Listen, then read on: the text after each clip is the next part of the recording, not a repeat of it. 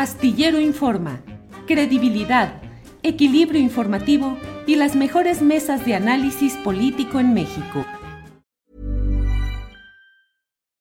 Millions of people have lost weight with personalized plans from Noom, like Evan, who can't stand salads and still lost 50 pounds.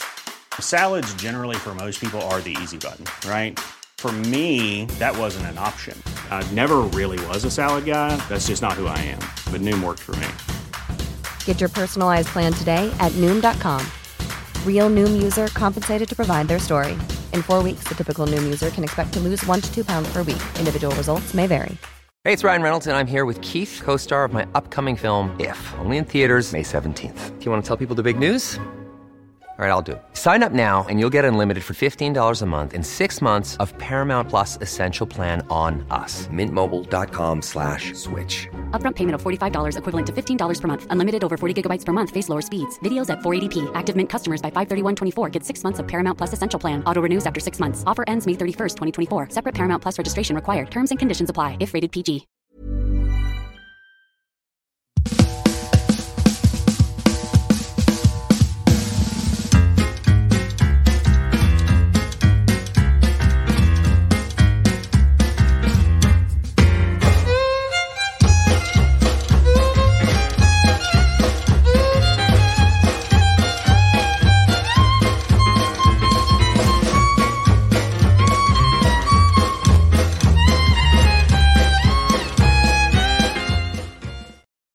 La una de la tarde, la una de la tarde en punto y le agradecemos mucho que esté con nosotros en esta transmisión de Astillero Informa. Gracias por acompañarnos en este martes 25 de julio de 2023. Tenemos como siempre mucha información interesante, relevante, pero yo creo que por encima de todo, lo más importante de este día es uh, el informe que ha dado el grupo interdisciplinario de expertos independientes, el GIEI haciendo señalamientos muy claros y muy directos de ocultamiento de información de la Secretaría de la Defensa Nacional respecto al caso de los 43 estudiantes de Ayotzinapa, colusión de autoridades. ¿Fue el Estado? Fue el Estado. Claro que lo fue. Y la pregunta, ¿lo sigue siendo?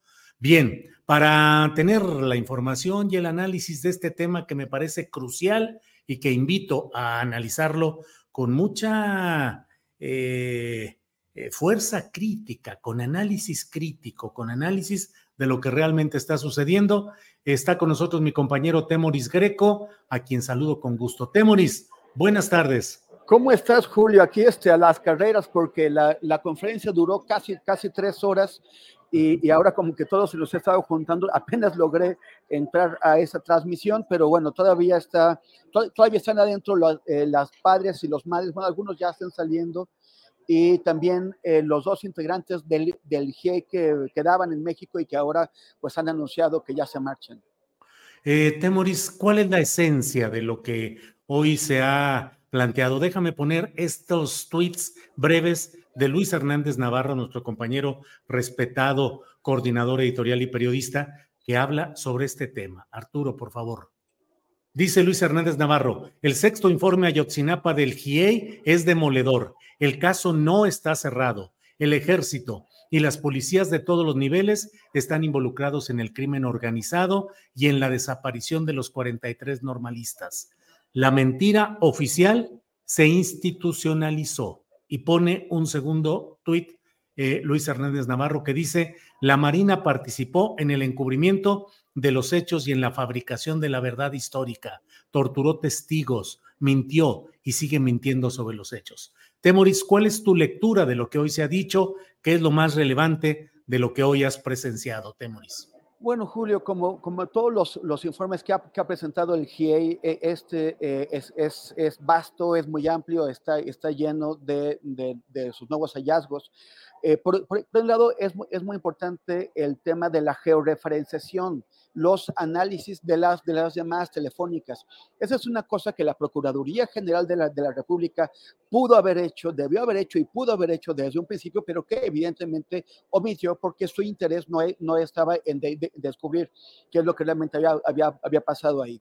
Pero a partir de, de, esos análisis que ya se habían empezado a hacer y que, y que ahora hicieron a mayor profundidad, pues se comprobó la presencia de eh, elementos de distintas corporaciones, de distintas corporaciones que habían, que durante nueve años han negado. O sea, la mentira eh, es flagrante, dura ya nueve años y ha ido de un sexenio a otro sexenio.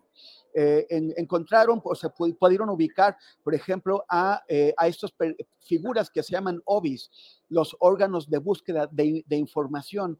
Estos eh, eh, OBI son agentes de, inteligencia militar desplazados sobre, sobre, sobre el terreno. El ejército se había forzado, después de que el ejército primero dijo que no había sabido nada, que cuando las madres y los, los padres desesperados en el, sábado 27 de, septiembre fueron a las puertas del cuartel a, tocarlas para, para, pedirles a los militares que les dijeran si sabían dónde estaban sus hijos. Después de que el comandante del batallón, el, coronel José Rodríguez Pérez, que hoy es general, ha sido premiado con ascensos, les dijo que ellos no, no habían sabido nada, que habían sido los últimos en enterarse, que él había estado eh, eh, en, el, en el cuartel durante toda la noche. Ahora, gracias a eso, sabemos que sabían absolutamente todo desde el principio y no desde que empezaron a ocurrir las cosas, sino que sabían todo desde eh, tres días antes, desde el 23 de septiembre eh, el, secretario de la, Defensa, el general Cienfuegos, había circulado una orden a los batallones 27, 43 y 50 que están en Guerrero de que eh, se informara de inmediato todo lo que ocurriera relacionado con la movilización del 2 de octubre, el aniversario de la masacre de, de, Tlatelolco. Y, y, eso se estaba, eh, había un seguimiento con, constante eh, ellos habían reconocido, como decía hace un rato, eh, la presencia de dos OBIs, pero resulta que ya eh, el, el GIEI, a través de, la, de, georreferenciación telefónica, ya descubrió que eran cuatro agentes, cuatro OBIs en, en, la ciudad de Iguala, sobre el terreno, además del agente, del joven Patolsin que estaba infiltrado entre los estudiantes, que, que, que estaba, que, que simulaba ser, un estudiante y que es finalmente uno de los 43 que, que, que, que, desapareció. También están los movimientos del propio coronel José Rodríguez Pérez, el mismo que les dijo a las madres, a las madres que preguntaban por sus hijos, que, que, él había estado encerrado, él estuvo haciendo numerosos movimientos esta noche. Yo acabo de tuitear uno de los mapas que, presenta el GIEI en este informe y que se ve que, eh, que el, coronel pues estuvo bastante activo. Pero también, por ejemplo, policías federales que, eh, estuvieron en el sitio donde, donde se llevaron a lo que se piensa que fueron 14 estudiantes hacia Huitzuco, que habían sido entregados a una figura que, que era llamada el patrón y que eh, también la presencia de policías de, eh, municipales de, de, Huitzuco, ahí en ese mismo eh, lugar, en el puente del Chipote, frente al Palacio de Justicia, un Palacio de Justicia que, por cierto, está lleno de cámaras y las grabaciones de esas cámaras fueron desaparecidas, no, fueron destruidas. Eh, y, por eso hay una imputación contra la, presidencia del Tribunal de, Justicia por la desaparición de, esas evidencias. Y, también hay, eh, bueno, todos los, los, movimientos de Sedena, del Policía Federal Ministerial, de Policía Estatal Ministerial, además de los agentes del CISEN. Durante nueve años, esas instituciones, instituciones que se coludieron para, para, para, mentir, han intentado hacernos eh, creer que no sabían nada. Y la, la cuestión es cómo se coludieron esas instituciones, porque no, porque no, es, no es casual. Inicialmente para eh, disimular su participación en los hechos del 26 al 27 de, de septiembre, pero de, de, después en la fabricación de esta gran mentira histórica. Y otro asunto que es también muy grave, Julio, sí. Eh, muy preocupante, es lo, el caso de Julio César Mondragón. Julio César Mondragón es el, es el joven normalista, eh, padre de, de, familia, eh, no llegó a conocer a su hijita, que eh, fue secuestrado, fue asesinado, fue torturado y que em, pues alguien difundió, no, no se sabe quién, eso es, eso es un probable delito, difundió las fotos de su cadáver pues en unas, unas escenas dantescas.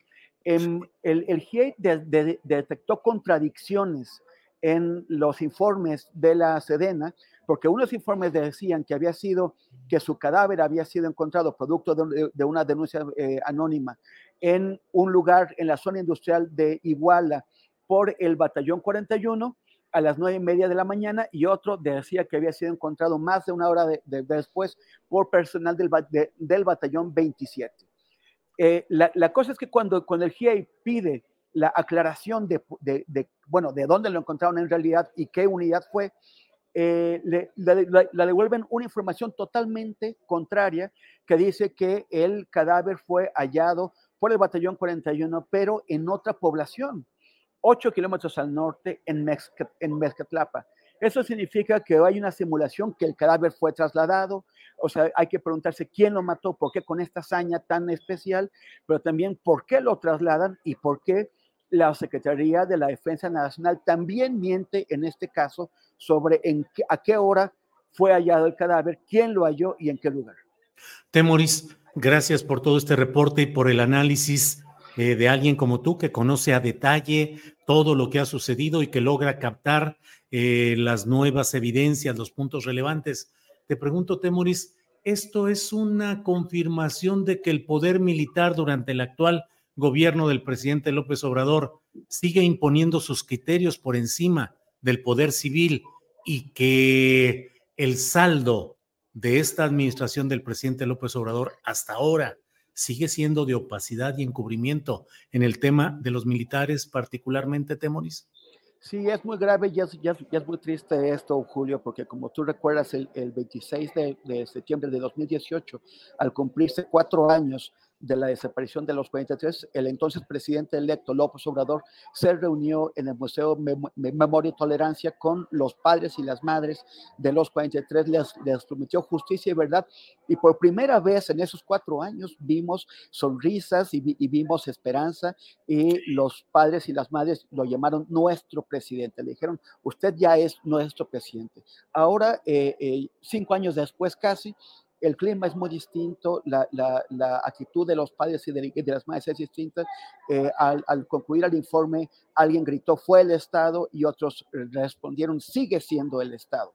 Porque el, el se va después de ocho años de trabajo, de dos mandatos, de, haber sufrido eh, los embates de la administración de Peña Nieto, las, mentiras y la, y la, difamación, el, el, el se va porque no, porque el ejército y la Marina, porque Sedena y Semar se negaron a cumplir las órdenes explícitas y reiteradas que les, que les dio al presidente de la, de la, República de abrir todos sus archivos, de entregar toda su documentación, de, dar acceso a todo su personal y a sus instalaciones. El ejército mexicano y la Marina mexicana eh, desacataron las órdenes del presidente de la República y mintieron descaradamente a la población. El GIEI se va porque dicen, ya no tenemos material, ya no tenemos acceso a toda la información disponible y sin eso no podemos cumplirles a las madres y a los padres el, compromiso también de, contribuir a la verdad. El ejército mexicano eh, o los militares en México han demostrado su voluntad de, permanecer más allá del alcance de las investigaciones y de la justicia civil, como lo han hecho desde la sesión del, poder a los civiles con, Miguel Alemán en 1946. los militares siguen creyendo que pertenecen a un foro distinto, que es un foro más allá de la, del alcance de la, de la Constitución, y su actitud en el caso de Yotzinapa es una muestra flagrante de ello. Temoris, pues a reserva de lo que desees agregar, muy agradecidos de este reporte puntual, detallado, el contexto y la trascendencia de esto que es verdaderamente impactante. Diría Temoris, nada que no supusiéramos o no estuviéramos viendo, pero hoy confirmado con este informe de un órgano fundamental para el esclarecimiento del tema, hasta donde les fue posible, que ha sido el GIEI. Lo que quieras agregar, Temoris, y muchas gracias por este reporte y el análisis. Es que el, había tres, tres, órganos que estaban haciendo eh, la investigación del caso Yotzinapa. La investigación judicial por parte de la, de la Unidad Especial de Investigación y Litigación, una, una unidad que fue desmontada a partir de que se retiraron las, las órdenes de aprehensión en septiembre del año pasado, 21 órdenes de aprehensión, algunas de ellas han sido restituidas, pero el daño está hecho porque eh, se forzó la, la, renuncia del fiscal especial Omar, Omar Gómez Trejo. Esa, esa comisión está, está, tocada. La Comisión para la Verdad, que, que encabeza el subsecretario de Gobernación Alejandro Encinas, también ha sido cuestionada en la veracidad de las informaciones que, que, que, ha presentado. Y ahora se va el GIEI. O sea, la, la, investigación en general del caso de Ochinapa está herida, la lastimada está en una grave crisis y eh, es muy difícil, o sea, ya eh, yo, eh, muchos empezamos a creer que, que será una herencia de este gobierno para el siguiente, en condiciones en las que no sabemos si podrán lograr que los militares se, se, se, sometan al poder civil y se abran para que podamos saber qué es lo que pasó en este crimen y cuál fue su papel, el papel de la, de la Sedena y el papel de la Semana. Temonis, muchas gracias por este reporte, por el análisis por la puntualidad y la oportunidad. Muchas gracias, Temoris, y seguiremos platicando. Un, un abrazo. igual, hasta luego. Bien, pues muy delicado, muy preocupante, de verdad. Es algo que venía caminando, no es algo que se viera de la noche a la mañana. El poderío militar, el poder de la Secretaría de la Defensa Nacional y de la Marina, entre otros órganos, por encima del poder civil. Vamos a otro tema, vamos a otro tema. Mire usted, está ya en circulación este libro, Las Damas del Poder, de Francisco Cruz, Corrupción, Impunidad y Nepotismo tras las mujeres más poderosas de México. Por eso está con nosotros aquí nuestro compañero Francisco Cruz, a quien saludo con gusto. Paco, buenas tardes.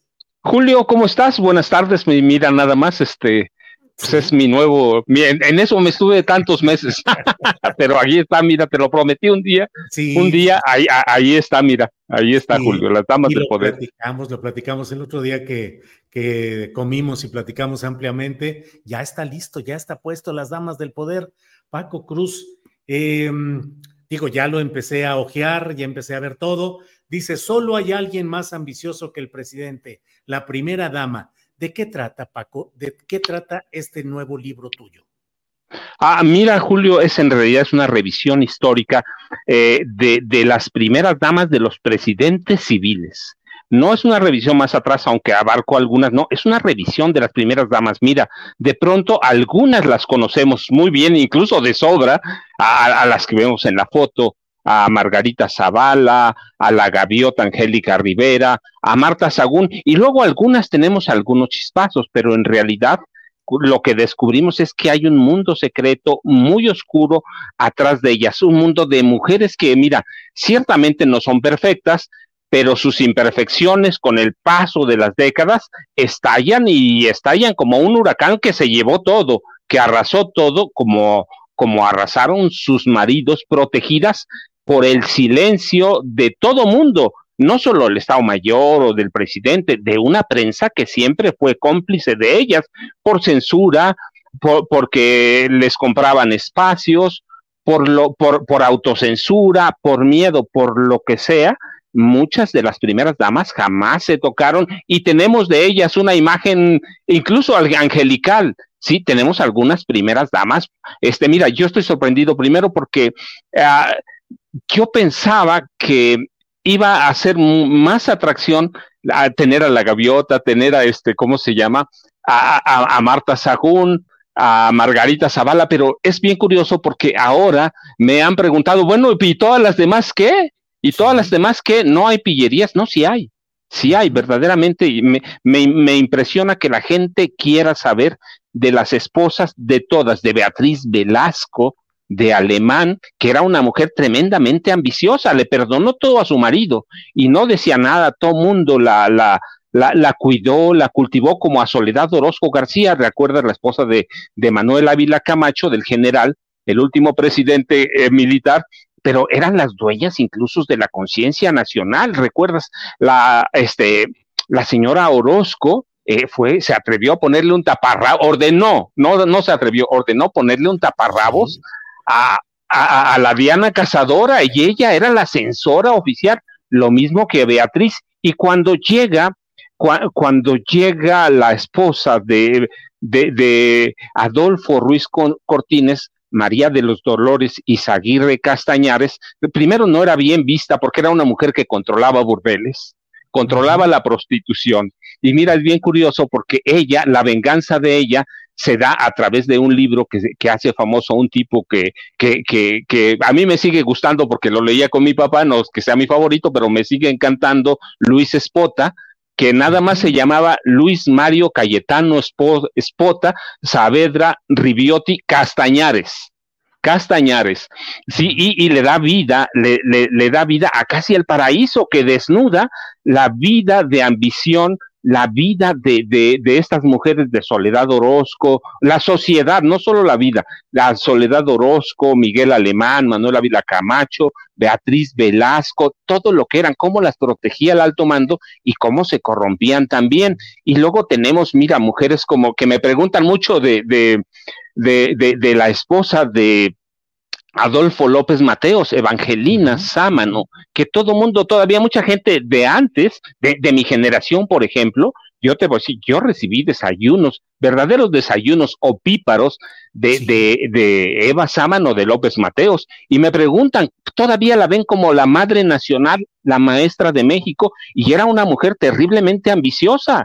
Cuando hablamos de Marta Sagún, que cogobernó el país, la verdad es que primero tenemos que hacer una revisión de aquellas primeras damas, porque la primera que cogobernó este país fue Evangelina Sámano Bishop, la esposa de López Mateos. Mira, ella llega a un acuerdo muy perverso del que nunca se habla con Gustavo Díaz Ordaz, con Al Alfonso Corona del Rosal. Fíjate qué personajes, con Donato ¿Sí? Miranda Fonseca. Llega a un acuerdo. Recuerda que López Mateos estaba enfermo, muy siempre estuvo enfermo. Cuando era candidato, cuando lo destapa Ruiz Cortines, ya sabían que tenía siete aneurismas cerebrales, que no podía gobernar. Por eso López Mateos no.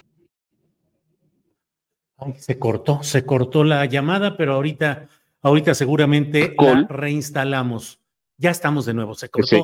30 segundos. Este, ¿recuerdas cuando llegan a los pinos? Él, él, él, se niega a ir a los pinos y prefiere pasar los dolores de sus, do, sus dolores de cabeza en, en, en, su casa y bajarlos con alcohol. Él descubre que el alcohol es la mejor droga para bajar todo. Era, era un alcohólico, esa es la verdad. No solo fumaba, era un gran presidente, mucha gente lo ve bien. Yo tengo mis asegúnes, pero el punto es que cuando llegan, él, él, él no puede gobernar y Eva Sámano llega a un acuerdo con Gustavo Díaz Ordaz, con Alfonso Corona del Rosal y con Donato Miranda Fonseca, y ella se hace cargo de toda la política social y nadie se meta. Y es tan ambiciosa que recuerda cuando llega, cuando llega Gustavo Díaz Ordaz, prácticamente la corre, la estaba investigando por corrupción. La, le, él le dio la orden a su esposa Guadalupe Borja de que o tomaba los asuntos de la niñez y la familia o los tomaba. ¿Por qué? Porque, se, porque Eva Sámano se quería perpetrar en el poder.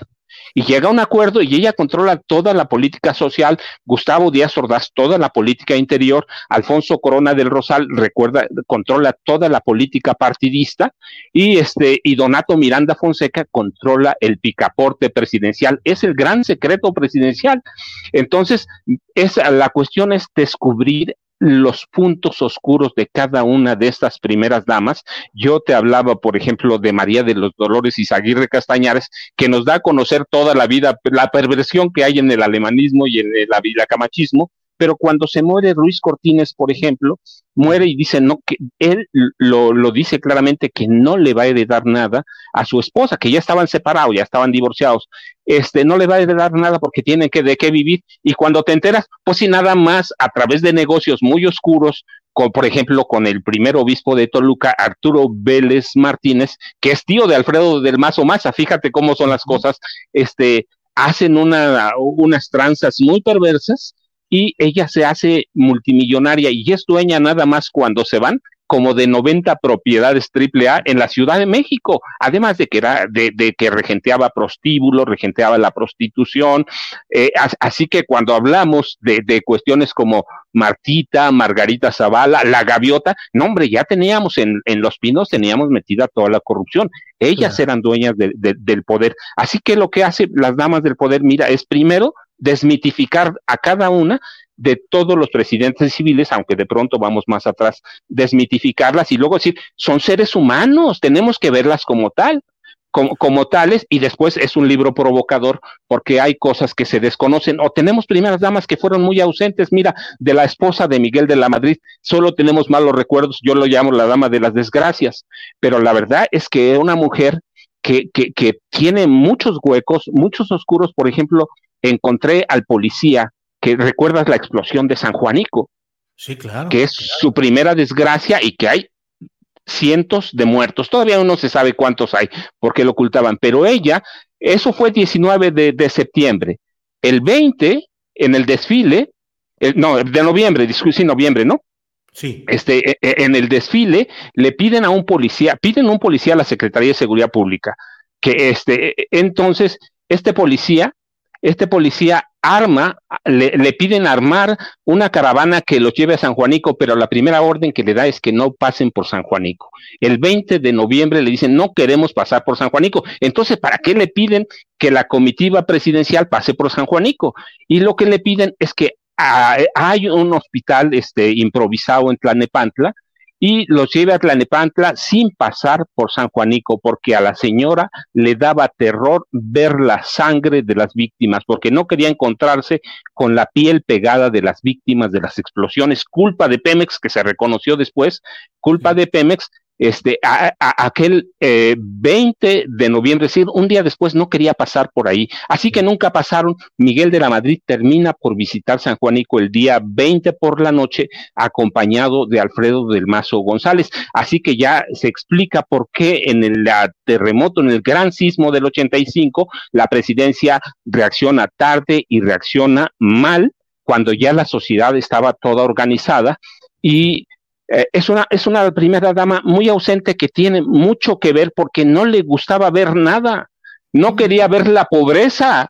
Eh, es una es las ausencias de la primera dama o la esposa de Luis Echeverría, que era una mujer tremendamente ambiciosa, una gran actriz. Eso sí, venía de una familia intelectual, ciertamente, eso nadie lo duda, pero por ejemplo, su, parte de su familia estaba inserta en el narcotráfico, como lo conocemos ahora. Hay unas anécdotas que, que de pronto me platicaron que, y que están ahí, están abiertas a todo, ¿no? Cuando va a ser el destape de Mario Moya Palencia, hay dos cosas que lo tiran. Una, su involucramiento con el narcotráfico. Sí, estaba involucrado con el narcotráfico, eso era muy claro. La otra, la señora Esther Zuno Arce organiza una colecta para la siguiente primera dama y organiza un desayuno y en ese desayuno le, eh, entrando les pide que tienen que dejar una cooperación y la cooperación es todas las joyas que llevaban puestas. Y la esposa de, de, de Mario Moya Palencia dice, no, esto es un asalto, esto es un robo, yo no doy nada. Así que Mario Moya Palencia ya sabes a, a dónde terminó, ¿sí? Y, y quién llega, Carmen Romano de López Portillo, que, fue que no estaba invitada. es otra, es, otra gran historia, que es una mujer que tú, mira, yo recuerdo mucho, y eh, yo recuerdo mucho la entrevista que le hiciste a Beatriz Barros Orcasitas, en el que descubre Beatriz Barros Orcasitas que, que publica, en esa época estaba publicando, recuerdo la entrevista, pese a todo. Y tiene un capítulo muy rico sobre cuando nos gobernaba Carmen Romano, que le encuentra incluso la vena de una mujer amenazante amenazante. Y yo conocí, bueno, conozco reporteras que me pasaron datos cuando cubrían la presidencia y decía, era una mujer verdaderamente que intimidaba. Y Beatriz te platica que la amenaza de muerte, pero, y, y lo que platica Beatriz es un dato muy desconocido, que ella es artífice de la adquisición de lo que, de, de, de aquellas mansiones, ¿sí? De la colina del perro. ya no existe, pero que se veía desde la carretera Toluca. Entonces, voy descubriendo a cada una de estas mujeres en aspectos, como son todos mis libros, algunos aspectos son muy conocidos, algunos desconocidos. Margarita Zavala, que es una contorsionista, ¿verdad? La contorsionista de la violencia ha tratado de evitar todo lo que puede aquel sexenio que fue violento, violento, y es una mujer inmersa en la corrupción. Toda su familia va, creó una dinastía como la de los Salinas. Así que va descubriendo cosas que, que son conocidas, pero detalles que también son desconocidos. Margarita Zavala, la retomo, es, mira que es cuando nace este libro, en 2010, en 2011 publicó Las concesiones del poder y aparece la primera biografía de Margarita Zavala y es lo que me sirve de base para este libro y Negocios de Familia donde hablo por primera vez de María de los Dolores Izaguirre y cómo robó dinero con el primer obispo de Toluca. Este, entonces va sirviendo de base para armar esa, esa historia que es desconocida de mujeres que, que estuvieron en una posición privilegiada que nunca existió. La primera dama fue un cargo que no existía, pero que todas se sirvieron de él. Primos, hermanos, tíos, todo el mundo. Entonces, es la, la, la otra parte de la corrupción. Mira, cuando me preguntan si es un libro sobre, sobre chismes de, de, de, las primeras damas, yo les digo, sí, eh, tiene chismes porque eso adorna o sirve para, para, para darle claridad a la, a la redacción, a la presentación de, la, de, de, de este ensayo, pero pero es un libro muy político, es un libro de cómo abusaron del poder las primeras damas y cómo se fueron apropiando del silencio de Guadalupe Borja, que muere prácticamente, ella sabía, mira, porque los pinos, ellas convierten a los pinos en una muralla que guarda todo el crimen en este país. Guadalupe Borja sabía, sabía todo lo que hizo su esposo en el 68, ella lo sabía y tanto lo sabía, pero guardó silencio, que muere prácticamente, ah, mira, no quiero decir loca, pero muere este, en estado de depresión, se deja morir. Por eso, recuerda, el último grito ya no aparece tanto ella. La llevan a Europa después de que termina el gobierno de Gustavo Díaz Ordaz y se regresa porque estaba deprimida, no le gustaba salir a la calle. Lo mismo, lo mismo la esposa de Echeverría.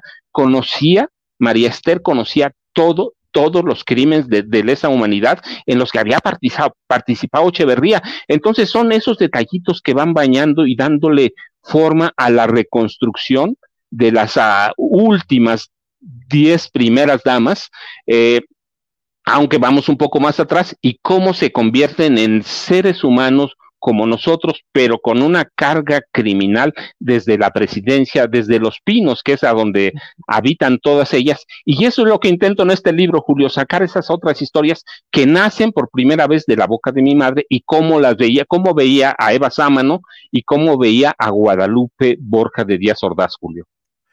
Híjole, Paco, pues eh, verdaderamente muy interesante todo lo que planteas y todos los datos y detalles que van dibujando lo que es esta realidad eh, tan terrible de los abusos del poder. Paco, te agradezco mucho y solo cierro preguntándote, ¿crees que secretos de alcoba, malos entendimientos conyugales, fachadas de apariencia de familia feliz para fines electorales de los candidatos presidenciales, luego se convierten en ámbitos de venganza de esas mujeres contra su propia pareja poderosa y contra la sociedad en general, en ese abuso de poder, utilizando incluso de una manera eh, grosera y excesiva a elementos del Estado Mayor Presidencial, el poder político, despilfarrando y agrediendo. También hay ese elemento de la fachada necesaria para la política y de las rupturas y secretos de alcoba o de recámara, Francisco. No, pero claro, mira, viene bien bañadito desde, desde María de los Dolores y que, que forma con, con Adolfo Luis Cortines un matrimonio por conveniencia, y luego Eva Sámano, Eva Sámano con López Mateos, que también es otro matrimonio por conveniencia. Recuerda, este López Mateos es famosísimo porque era un tipo, un don Juan que le buscaba, le, al que le gustaba salir de cacería, y esa es la palabra que usaban de cacería por las noches a buscar jovencitas y rompen, no se pueden divorciar porque justamente eh, cae muy enfermo a López Mateos, pero Carmen Romano es lo mismo es lo mismo, sí, sí hay ese ingrediente de, de, de, los matrimonios por arreglo, de los arreglos que se dan, y hay ese ingrediente de la venganza desde, desde los pinos o después que lo retrata muy bien, o parte, en parte lo retrata las damas del poder. Tiene todos esos ingredientes, Julio, que yo digo que hacen que la esposa del presidente, que no la primera dama, la esposa que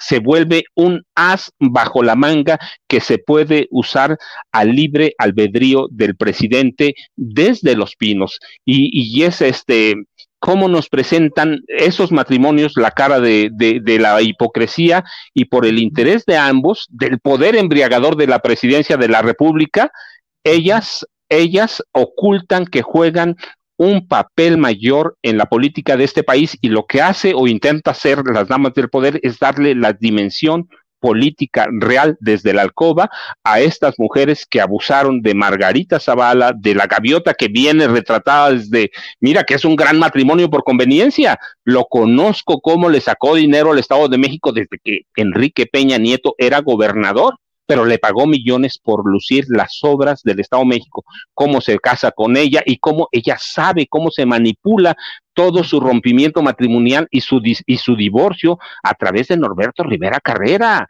Entonces vienen bien retratados esos aspectos que son interesantes para la gente. Es un libro político y sí, también tiene chismecitos, claro que sí los tiene Julio, pero es un libro que trata de retratar, eh, de, de darle la dimensión política real a las primeras damas, desmitificarlas y verlas como lo que son, seres de carne y hueso que se corrompieron en el, en el poder desde Palacio Nacional o desde Los Pinos.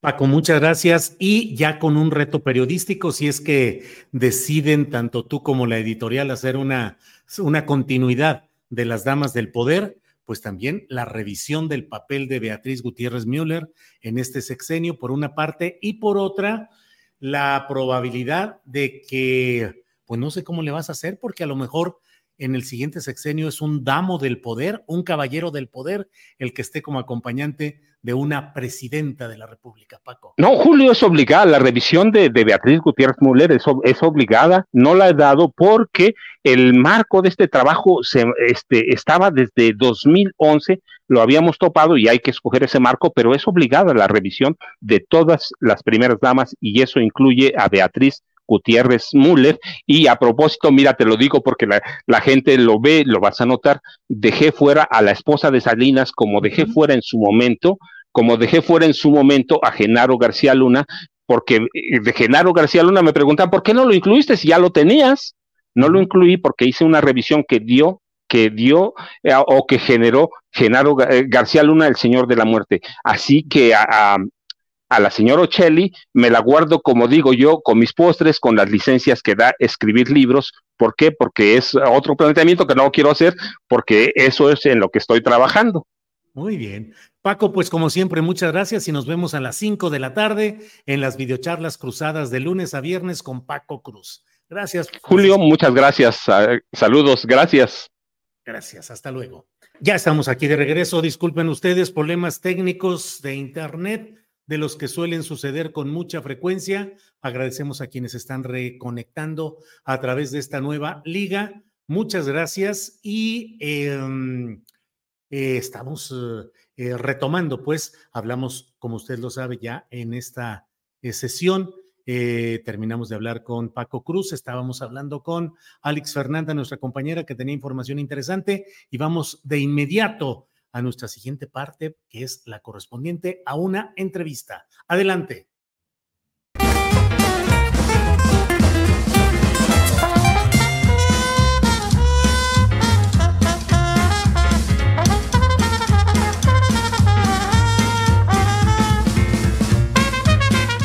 Pues hoy es martes, hoy es martes y ya sabe usted, los martes se platica con Carolina Rocha. Así es que hoy tengo el gran gusto de saludar a mi compañera Carolina Rocha, que ya está por aquí. Carolina, buenas tardes. ¿Cómo estás, querido Julio?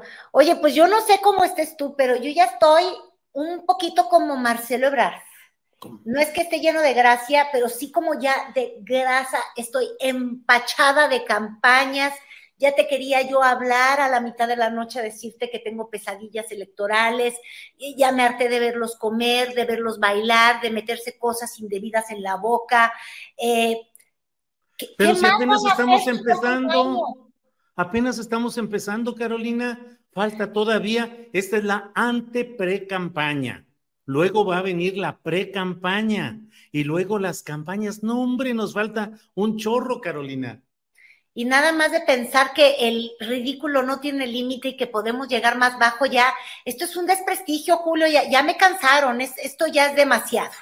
no, veo cómo quererlos. Velos, son, son seres humanos que eh, Marcelo bailando el, el ese, no rompas más, mi pobre corazón, en todo metido. Eh, Xochitl, bueno, bueno, Xochitl ahí con una imagen muy peculiar que ya platicaremos un poco más adelante, pero... Esas de debate, ¿eh? porque tuvimos incluso debate en, en, la mesa de redacción de Campañando y hasta me interesaría saber tú como periodista, eh, es complicada porque fue una imagen, pues, por lo menos vulgar, este, en esta cantina allá en Ciudad Juárez, Julio, yo no sé ni siquiera si la podemos poner o no, pero bueno, eh, controvertida porque hay una cantina ahí en Juárez, la más antigua, que fue después de que fue a su evento con la Coparmex, la lleva el dueño de la cantina, muy antigua, y ahí parece que tienen yo primero pensé que era una gelatina, pero no, es como una verdura que tiene la forma del, del nepe. Del nepe. Ahí tenemos el video. Ahí tenemos el video. a ver si, si podemos ir teniendo.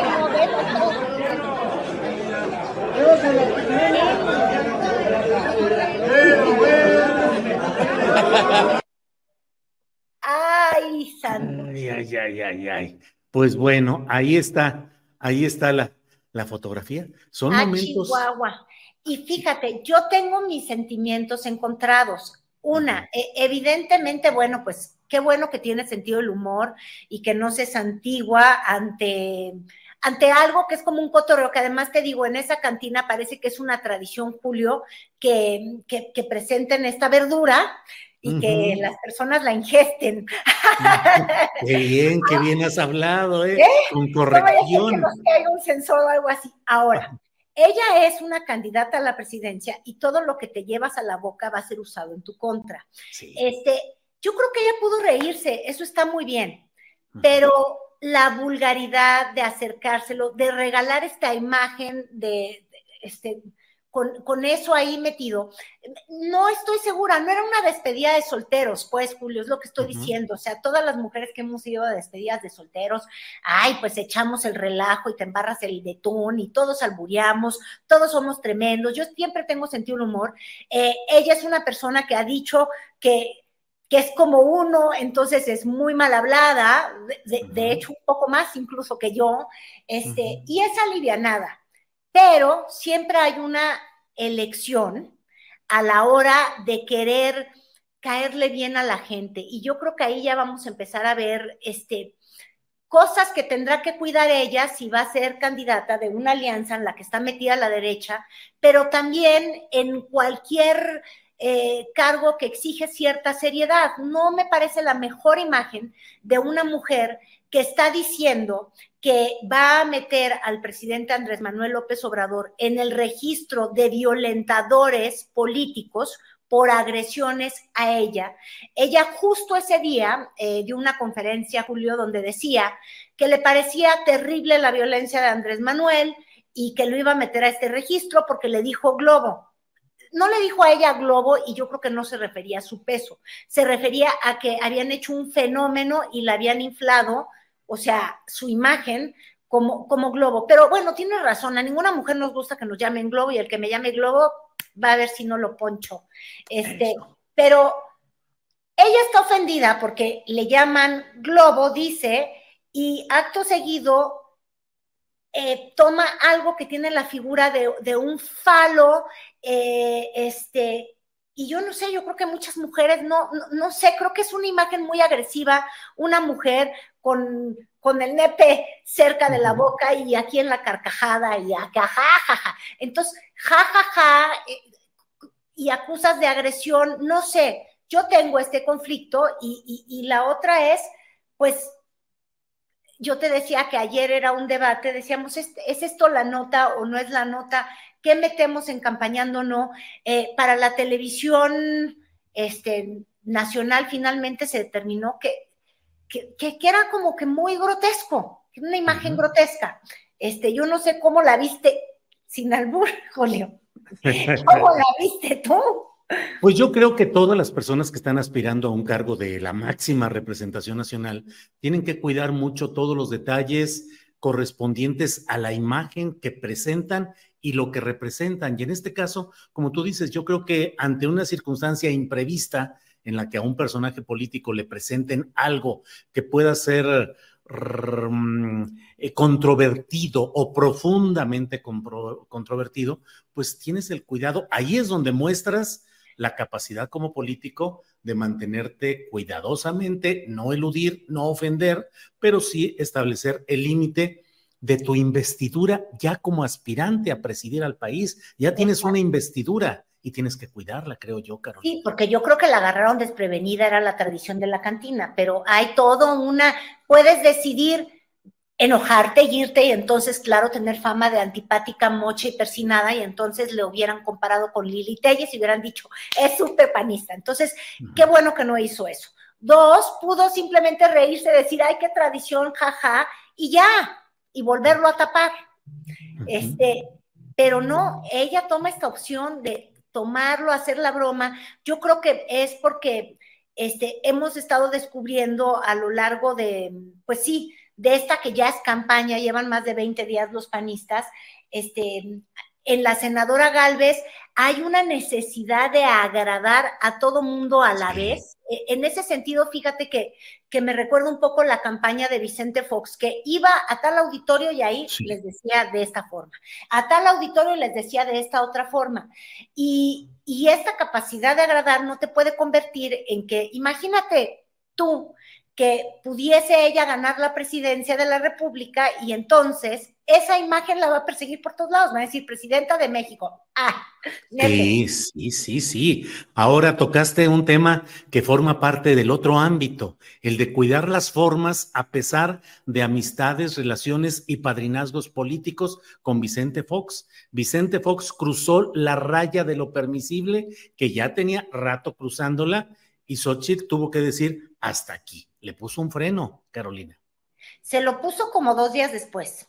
No le puso freno luego, luego, cuando el asunto de las pensiones este, y de los apoyos sociales. Que de hecho, Morena, no sé si ya viste, muy vivales, ya sacaron un spot eh, mostrando todos estos dichos donde llama a todas las personas, que son más de, si estoy bien en los cálculos, estamos hablando de cerca de 50 millones de mexicanos que están beneficiados de alguna manera con, con una ayuda federal, ya sea para estudiar, ya sea por adultos mayores, ya sea del...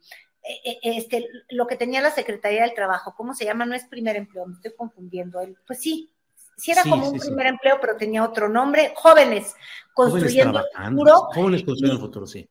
Y entonces agarra Fox y nos dijo a todos bolsones. Y, yo, bueno, yo no recibo ningún tipo de apoyo, pero espero que cuando esté viajando, eh, sí me lleve esta pensión universal. Y luego ves que hizo el acto de pedir la propia.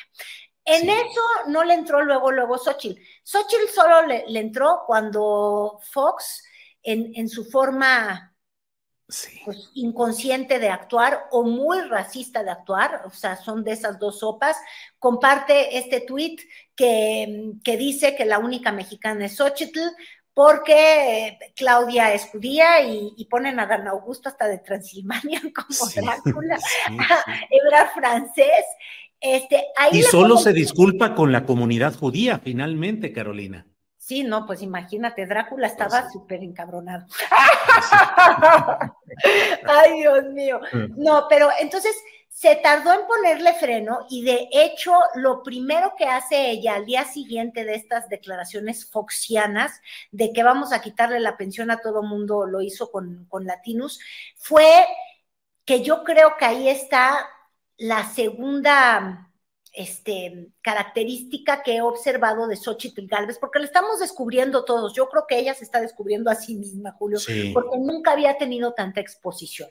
y eso sí hizo el presidente López Obrador al actuar un poco como vocero y golpeador, al, hacerla, magnificar su imagen a nivel nacional, eh, está exhibiendo a una mujer que de pronto es muy lenguaraz ¿A qué me refiero, Lenguaraz? Le preguntan en, conferencia de prensa que qué piensa de lo que dijo Fox y ella va directo al tema de los seguros médicos, a decir, no, que cada quien se lo pague. Sin pensar, uno, que está hablando de empleados que ganan 6 mil, 8 mil, 10 mil, 12 mil pesos en el gobierno, ¿no? Porque esos son funcionarios de gobierno. Digo, imagínate, la nómina del gobierno la componen sobre todo este, los maestros, Julio. Entonces, páguense ustedes su seguro, les puedo decir a todos, y luego, como besito para ponernos a todos a rabiar, dice, es que yo pago mensuales 130 mil pesos. ¡Mensuales! Entonces, tú dices, ah, caray, no, bueno, pues si puedes pagar 130 mil mensuales, con razón, este, dices que eres una gran empresaria, porque los senadores ganan 114 mil y les acaban de subir el sueldo al principio de este año, Julio. Entonces, si ese es el seguro, o ella nada más habla por hablar y ni siquiera se fija. Y qué lástima que no te compartí un TikTok, pero los invito a que me vean en el TikTok porque no sabes la labor que hice, Julio, fue impresionante. Este, tomé todo un discurso que ella dio en la Coparmex en Chihuahua. Es que habla mucho, eh, yo también, pero habla de más y, suelta muchas cosas como yo no sé si sea una necesidad de ella eh, demostrar que lo ha logrado, pero tú ves esa conferencia y dices, ay, ay, güey, estaré ante un fenómeno de alguien que, que, que coquetea con los límites de la verdad y de la exageración no sé, no le estoy acusando, pero ella empieza la historia diciendo, no, hombre, yo en la covacha, algo así decía, ¿no? En la covacha de mi casa empecé mi empresa, no sé qué cosa, que está en inglés, por cierto, este, y a los seis meses facturábamos 600 mil dólares, ni siquiera pesos, Julio, dólares. Y luego se pone a platicar. Y entonces en helicóptero llegaba yo a la sierra y en avionetas, como que suelta estos datos, luego dijo que puso en riesgo su vida para llegar a los lugares donde viven los indígenas. Ah, qué bárbara, qué heroica, nada más que los, ellos ya viven ahí. claro, no, sé cómo explicar, el acto heroico sería llegar realmente como ellos se, se trasladan, ¿no? En, en, en, burro o a pie o en sus bestias, los que tienen caballos. Pero bueno, que ella es heroica. Y luego decía, y gané el premio de Davos. Y luego estuve en Brasil. Una compulsión brutal de, de, los datos, Julio. Y luego, al empezarla a ver, empecé a ver otros videos y, y entonces decía, es que de niñas empecé con, dijo que 20 gelatinas, ¿no? Sí. Y después de las 20 gelatinas dijo que ella vendía durante una hora y que llegó a vender 600 gelatinas porque así expandió su negocio, como los 600 mil dólares, 600 gelatinas. Y entonces luego vi un video donde dicen, bueno, es que, ¿y dónde las refrigeraba? 600. imagínate, 600. ¿Cómo las transportaba si eran 14 kilómetros? Pues, yo no dudo que vendía gelatinas, pero ¿por qué dice que 600 cuando físicamente una niña de 12, 11 años, que es la edad que primero dijo, ya luego dijo que estando en secundaria, se va a tropezar con su lengua, es lo único que digo, trae una... Igual que Fox, igual que Fox, Carolina, es Foxochitl. Bueno, eso ya lo dijiste tú, porque entonces luego ya, ay, no, eh, está muy polarizado México, Julio, ya me da miedo de decir cualquier cosa. Pero Ahorita, si quieres, a Claudia para que vean que soy bien pareja. Sí, sí, sí. Pero, mira, el sistema, si quisieras ya entrarle a apoyar a alguno de los uh, aspirantes del Frente Amplio por México, el sistema de firmas atorado, Carolina, no pudo salir adelante en los plazos previstos. Oye, me encanta porque fíjate, en, los 80 se acuñó el término de que se cayó el sistema, que era el electoral de, México. Y eso siempre ha sido el símbolo del fraude.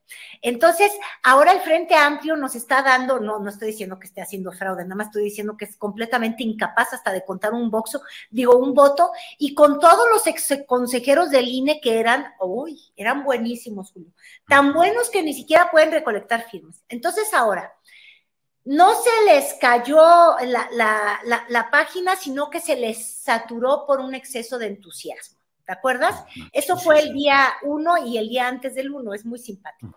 Luego, ayer lunes, no se les volvió a caer, estaban en mantenimiento. Imagínate estar en mantenimiento cuando ya tenías más de 48 horas de retraso de recolección de firmas.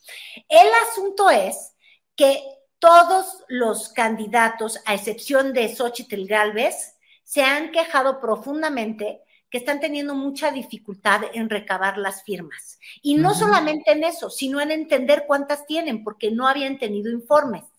Entonces, ellos dicen que ayer por la noche entregaron informes de las firmas recolectadas a los candidatos, pero hasta ahora ninguno se ha manifestado. Y se manifestó antes de que recibiera el reporte Xochitl Galvez diciendo que tenía, habrá dicho 160 mil, es que tiene una obsesión con eso. bueno, dijo que más de 150 mil y creo que 160 mil. Y entonces todos están diciendo, ¿a qué se refiere? Yo no sé si sean los likes en su página o los voluntarios. Ah, no dijo 200 mil, ya me estoy recordando. Este, pero entonces ahí sí, ahora sí, que palabra de Xochitl. Sí, nada más. Ahora, Carolina, antes de que se nos acabe el tiempo y para que no digan que no abordaste el tema de, mm, de Claudia Chainbaum, estuvo reunida con la Premio Nobel de la Paz guatemalteca. Carolina, ¿cómo está eso? Ay, imagínate, de doctora a doctora, casi, casi, de Nobel a Nobel. ¿No te acuerdas que la misma Claudia Chainbaum también, para que veas cómo todos exageran, eh, eh, eh, exageran sus credenciales? Nada más por contender o porque les da por, la, por ser mitómanos. Entonces, doña Claudia en su currículum, yo no sé si tú habías visto, dijo que ella era Nobel de la Paz, casi, casi que había formado parte de un grupo que ganó el Nobel. Y entonces luego ya le empezaron a criticar y salió el peine, que lo que pasa es que este, los Nobel de no sé qué cosa, ya no sé ni siquiera si de La Paz, pero bueno, eh, estos premios Nobel en los que ella dice que participó, habían juntado los trabajos de más de 300 eh, países, donde cada país se representó con 60 científicos que mandaban el trabajo y así es como le hizo Claudia para sentirse Nobel. Y entonces, el día de ayer, y ella comparte el video en sus redes, no sé si por ahí. ahí lo tenemos, sí. Pues mira, sí, ahí con... con, con, por todo el liderazgo que usted tiene, pero sobre todo la trayectoria. Creo que las mujeres hemos nacido de muchas, muchas luchas. Y de esas luchas, pues algún momento llega a un punto culminante y así que muchas gracias. Ya nos conocemos, pero para mí este momento es muy especial. Así que le deseo muchas bendiciones, gracias. mucho éxito y cuide su salud. Claro que sí. Estoy aquí con Rigoberta Menchú, Premio Nobel de la Paz, una mujer no solamente admirable, sino entrañable. Nos habíamos visto antes, pero ahora pues es un honor y un orgullo y sobre todo escuchar su sabiduría siempre. Muchas gracias, Rigor. Les deseo mucha suerte. Muchas, muchas gracias. Bueno. Pues Pero no es la única imagen, porque. No, Julio, te digo, es que esto es así. Yo no sé, doña Rigoberta Menchú eh, ha hecho una carrera impecable, sí es ganadora del Nobel, pero se ha convertido a lo largo de los años, Julio, en una persona que no sé bien cómo esté el acuerdo, pero habría que preguntarle en el gasto de fiscalización de las corcholatas, ¿verdad? Este, asiste a muchas campañas. Entonces uno diría, claro, solamente de la izquierda. Ah, no, pues no. El año pasado estuvo en una, en Hidalgo.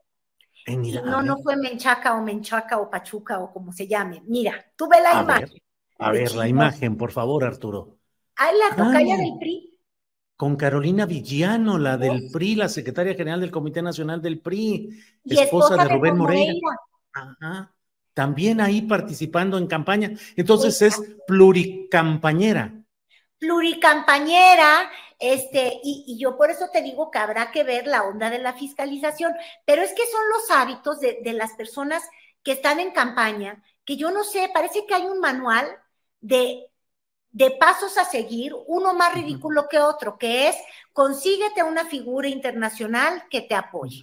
Eh, agarra un deportista que te apoye. Y generalmente a esos les pagan, ¿eh? Y ya cayó en esa tentación, no nada más el, el six-pack de, del niño verde, este, como se llama el esposo de Anaí, ah, Manuel Velasco. ¿Te acuerdas que ayer salió sin blusa así en el six-pack y ha estado haciendo campaña con puro deportista y cholos y la manga del muerto que seguro cuesta mucho?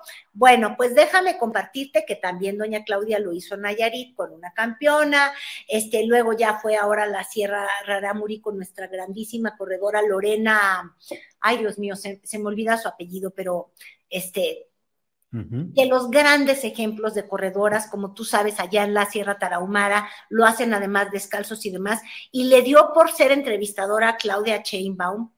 Ay, no, Julio. patético, ¿cómo te lo puedo expresar? Eh, le preguntaba a la doctora Claudia a, Lorena, eh, ¿y alguna vez usas tenis?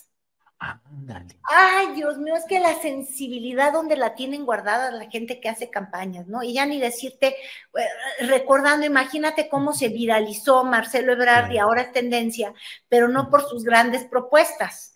O sea, después de ser James Bond con su seguridad y sus este, detectores de cuerpo, ahora, este, sin no bailes más. La gracia bailó y, es viral. Entonces, yo por eso sí te digo, eh, o se eleva el nivel de estas no campañas.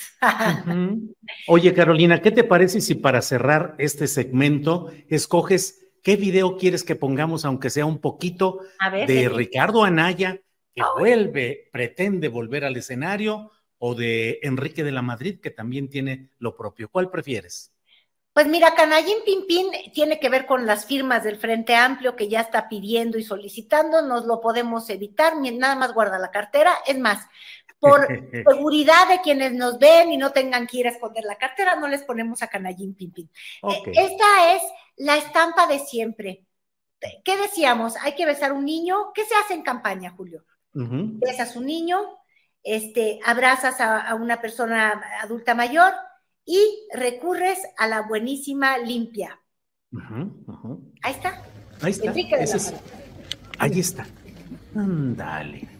Ándale. Es el encuentro de dos mundos, oye. Ah, pues sí, porque acuérdate que él es güero. Eh, porque él nos lo dijo.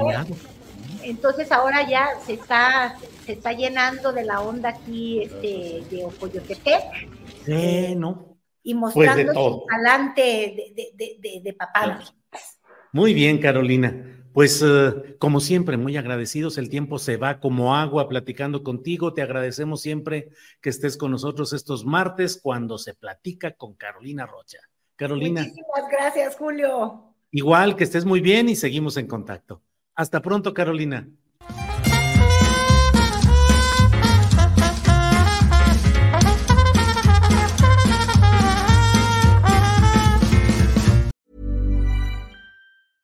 Imagine the softest sheets you've ever felt. Now imagine them getting even softer over time. That's what you'll feel with Bowl and Branch's organic cotton sheets. In a recent customer survey, 96% replied that Bowl and Branch sheets get softer with every wash. Start getting your best night's sleep in these sheets that get softer and softer for years to come. Try their sheets with a 30-night guarantee. Plus, get 15% off your first order at bowlandbranch.com. Code BUTTERY. Exclusions apply. See site for details.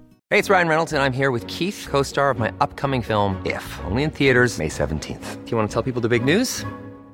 All right, I'll do it. Sign up now and you'll get unlimited for $15 a month in six months of Paramount Plus Essential Plan on us. Mintmobile.com slash switch. Upfront payment of $45 equivalent to $15 per month. Unlimited over 40 gigabytes per month. Face lower speeds. Videos at 480p. Active Mint customers by 531.24 get six months of Paramount Plus Essential Plan. Auto renews after six months. Offer ends May 31st, 2024. Separate Paramount Plus registration required. Terms and conditions apply if rated PG.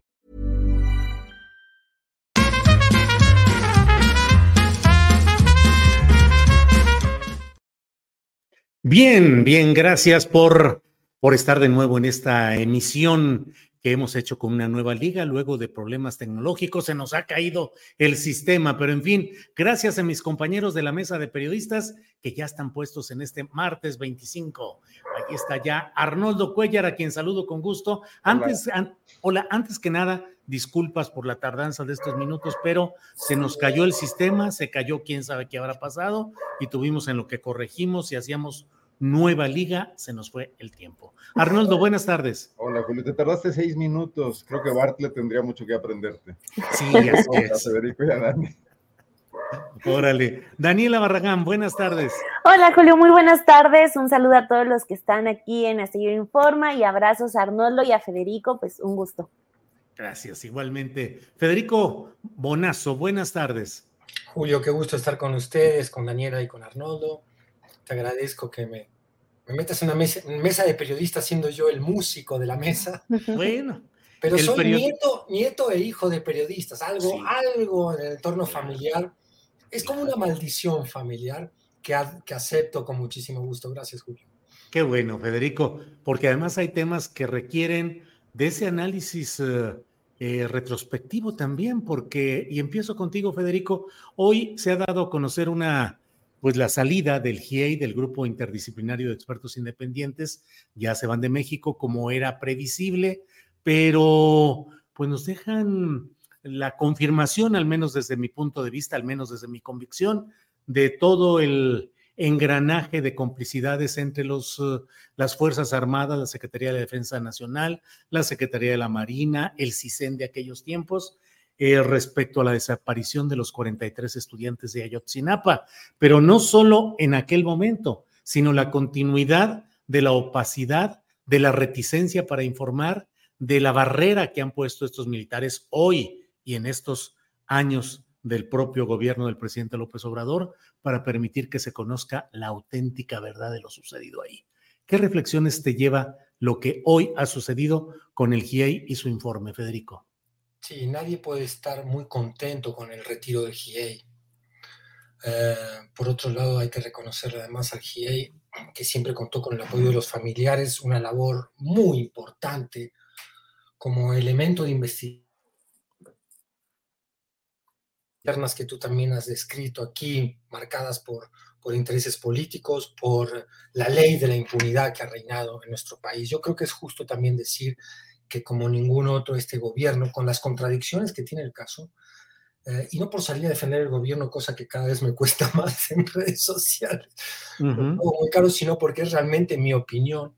Eh, yo creo que otros gobiernos quisieron dar carpetazo, lo mismo hubiera ocurrido con con una administración eh, donde los mismos culpables desde el poder político eh, hubieran querido ocultar lo que allí pasó. Pero tampoco podemos hacernos tontos y pensar que no hay aquí ah, los, ah, digamos, el producto de, de, la alianza del poder político que ha establecido el presidente, que se puede analizar desde otros ángulos si es necesaria, no es necesaria, es virtuosa o no lo es. Yo creo que no hay un blanco y negro a la hora de hacer ese análisis, pero son aliados fundamentales de esta administración, las Fuerzas Armadas, ha generado este desencuentro que vemos permanentemente, con la gran frustración que significó para todos los que seguimos el caso como caso paradigmático de derechos humanos en México, que significó el informe de la COBAG, en agosto pasado. Yo creo que Alejandro Encinas, que es un hombre que no me cabe la menor duda que está dando una pelea contra estas contradicciones que vemos dentro del mismo Estado mexicano, eh, presentó quizás por alguna necesidad eh, apresuradamente un informe que produjo una enorme desilusión en, la opinión pública que sigue el caso, en los familiares y en el mismo GIEI que hoy se retira de México. Em, quizás vemos como dos estados en esta situación, ¿no? Hay un estado mexicano que quiere aclarar la verdad y que tiene una voluntad manifiesta. Hoy el presidente hablaba de que hay 120 personas detenidas por el caso Ayotzinapa, entre las cuales hay militares y civiles. Según mi cuenta personal, llevamos nada más 13 militares involucrados, detenidos directamente por el caso Ayotzinapa. Esto es en sí un logro.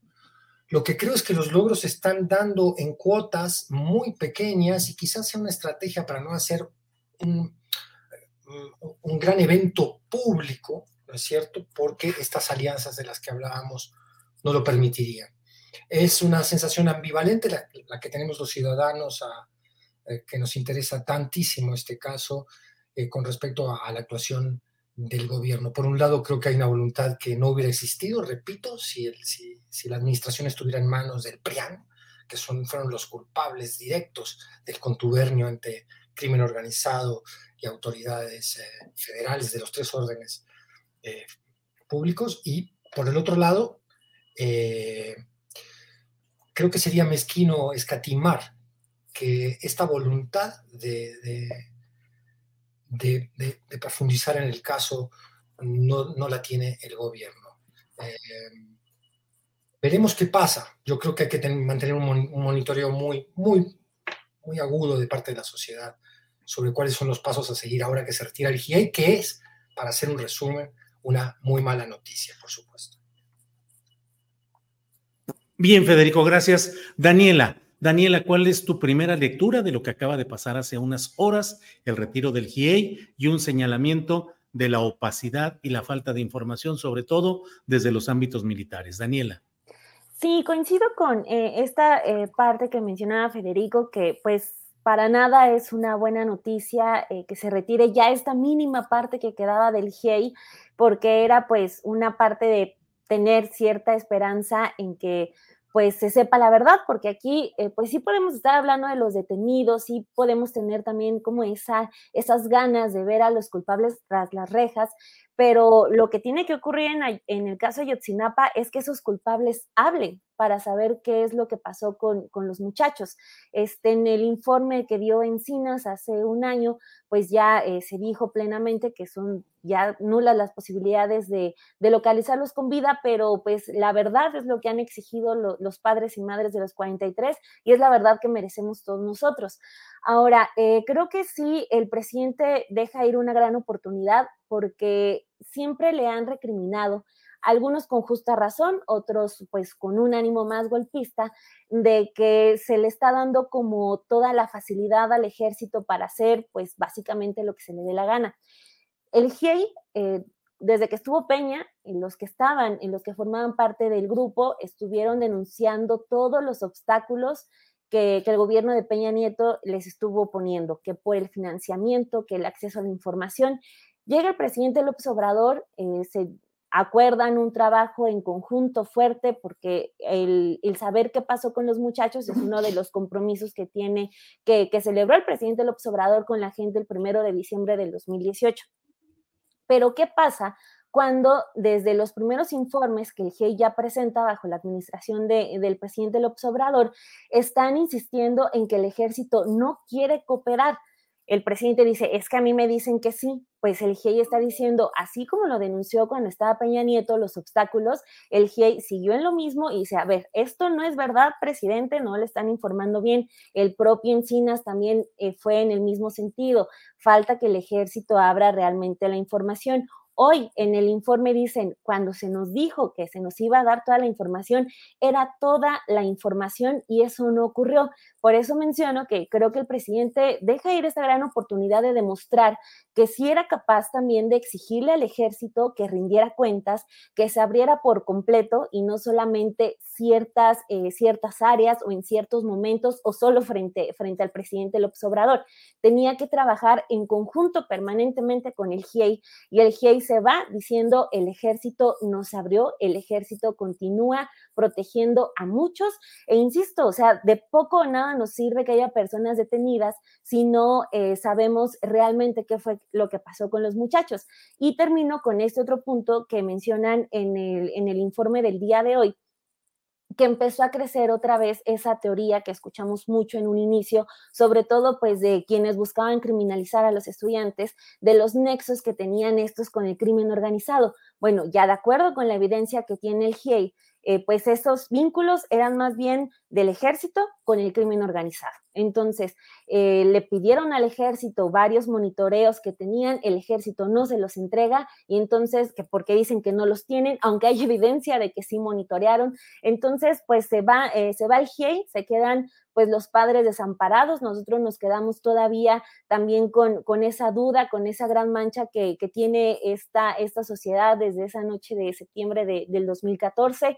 Entonces, pues eh, vamos a ver qué es lo que queda, porque también otra señal que veníamos arrastrando, otra mala señal es la salida del fiscal especial de Ayotzinapa, que se queda alguien del que no sabemos realmente cuál es el trabajo que esté haciendo dentro de la fiscalía, una fiscalía que han denunciado los abogados de los padres y del propio Hey, que también eh, está cooptada todavía por personas que están protegiendo a, aquel equipo de, de Murillo Karam. Entonces, ¿de qué nos sirve que, este, que se hable de que el ejército sí cooperó, el presidente hoy en la mañana dijo, no, no, no, que hablamos con ellos y que, y que ningún gobierno ha cooperado tanto para esclarecer un caso, si en resumidas cuentas no tenemos absolutamente nada. Entonces, pues eh, sí creo eso eh, con lo que iniciaba, de que se deje ir esa gran oportunidad de que el presidente pudiera exigirle, porque tiene todas las capacidades para exigirle al ejército que cooperara de manera real y no solo en apariencia. Entonces, pues vamos a ver, ahora ya solamente nos quedamos con la Fiscalía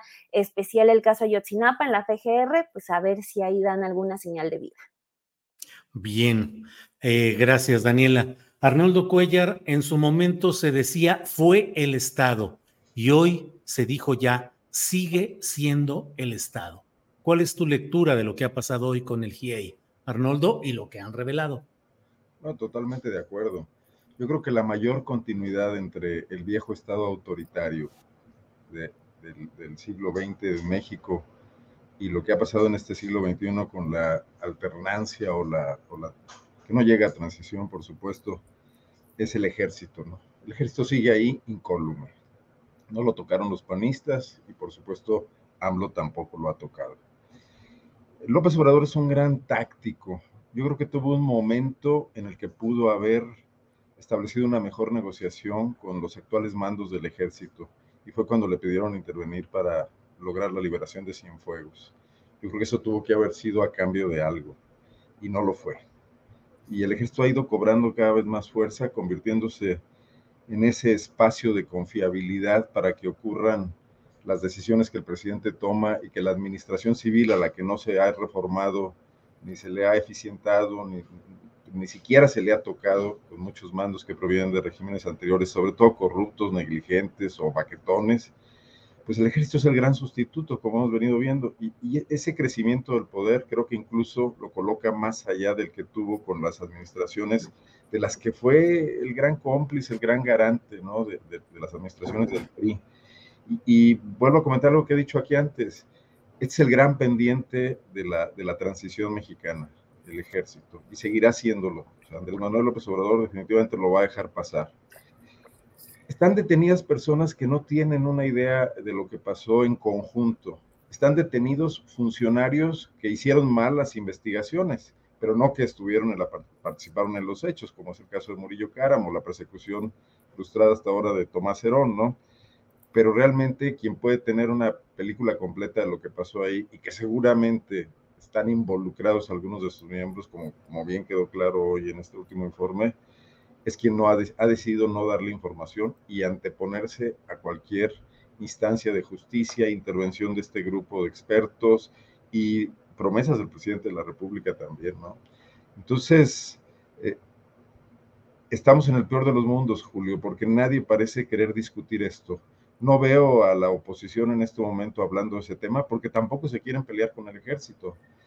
Veo que el presidente quiere tener al ejército de su lado en la confrontación que se viene y que ya está ahí, que ha estado eh, todo, el, todo el sexenio eh, con estos grupos que se le oponen y que sí tienen tendencias golpistas y que estarían felices de contar con un ejército al que tampoco eh, quisieran cuestionar a cambio de su apoyo, ¿no? Y en ese sentido todo se ha convertido en un asunto pragmático de, de vender complicidad a cambio de, contar con el respaldo y eso hace que este régimen se parezca muchísimo a los anteriores y eh, coloca un iceberg en la ruta de cualquier intento de transformación, porque me parece un asunto fundamental para la República esto. ¿no? Creo que no podemos ser una sociedad democrática seria contando con ese enorme peso muerto debajo de, de la superficie, cada vez más, más evidente, ¿no?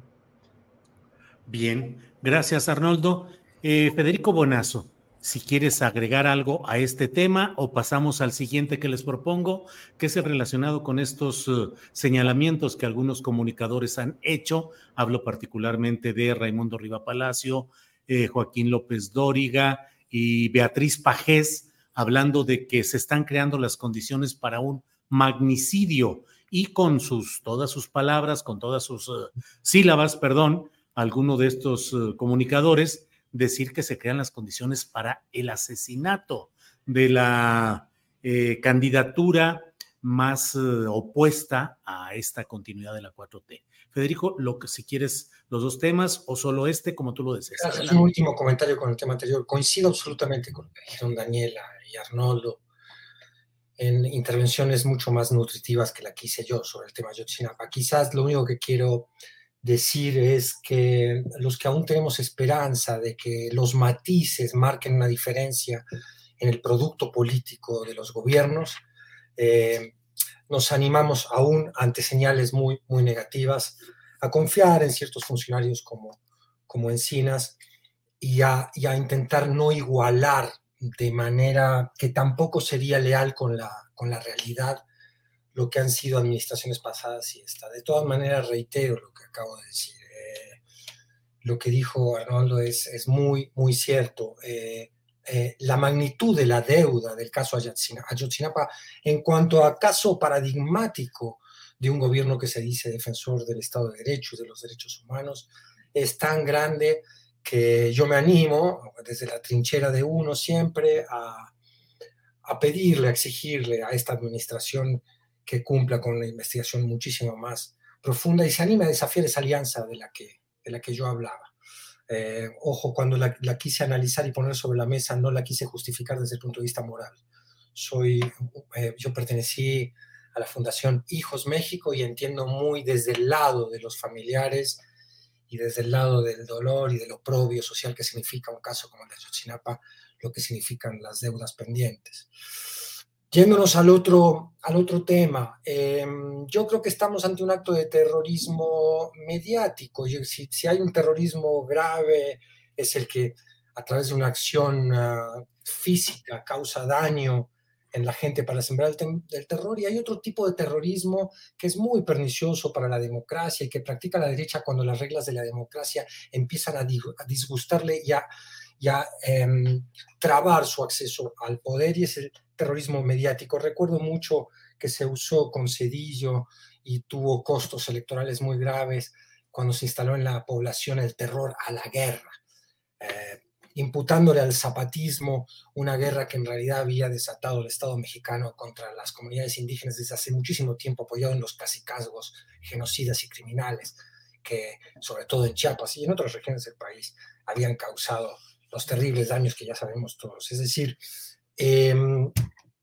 ese terrorismo, ese, ese uso de la emoción de, de un público que te debería ya como ciudadanía madura, que muchas veces decimos que, que somos o que hemos adquirido, debería ser desafiado. No podemos los ciudadanos dejarnos manipular de manera tan burda por el terror mediático. Si uno lee la nota de siempre de Pajés, eh, se da cuenta que es un acto de propaganda que trae un profundo dolo, o sea, que trae un evidente dolo que podría causar un profundo y ha causado eh, en, el conjunto de este tipo de maniobras propagandísticas un daño a la democracia, ha erosionado las reglas elementales eh, de lo que es la lid democrática, que implica no solo el reconocimiento del rival cuando ganó, sino eh, descartar el uso de la difamación, la mentira y este tipo de maniobras. Evidentemente, el presidente hablaba de que de, de, detrás de esto está Salinas de Gortari, lo cual me recuerda una escena, una vez con un amigo español que vino a cenar a la casa y, y yo dije, bueno, detrás de esto está Salinas de Gortari. Me dijo, pero ¿qué pasa con Salinas? Que todo lo justificáis con Salinas de Gortari.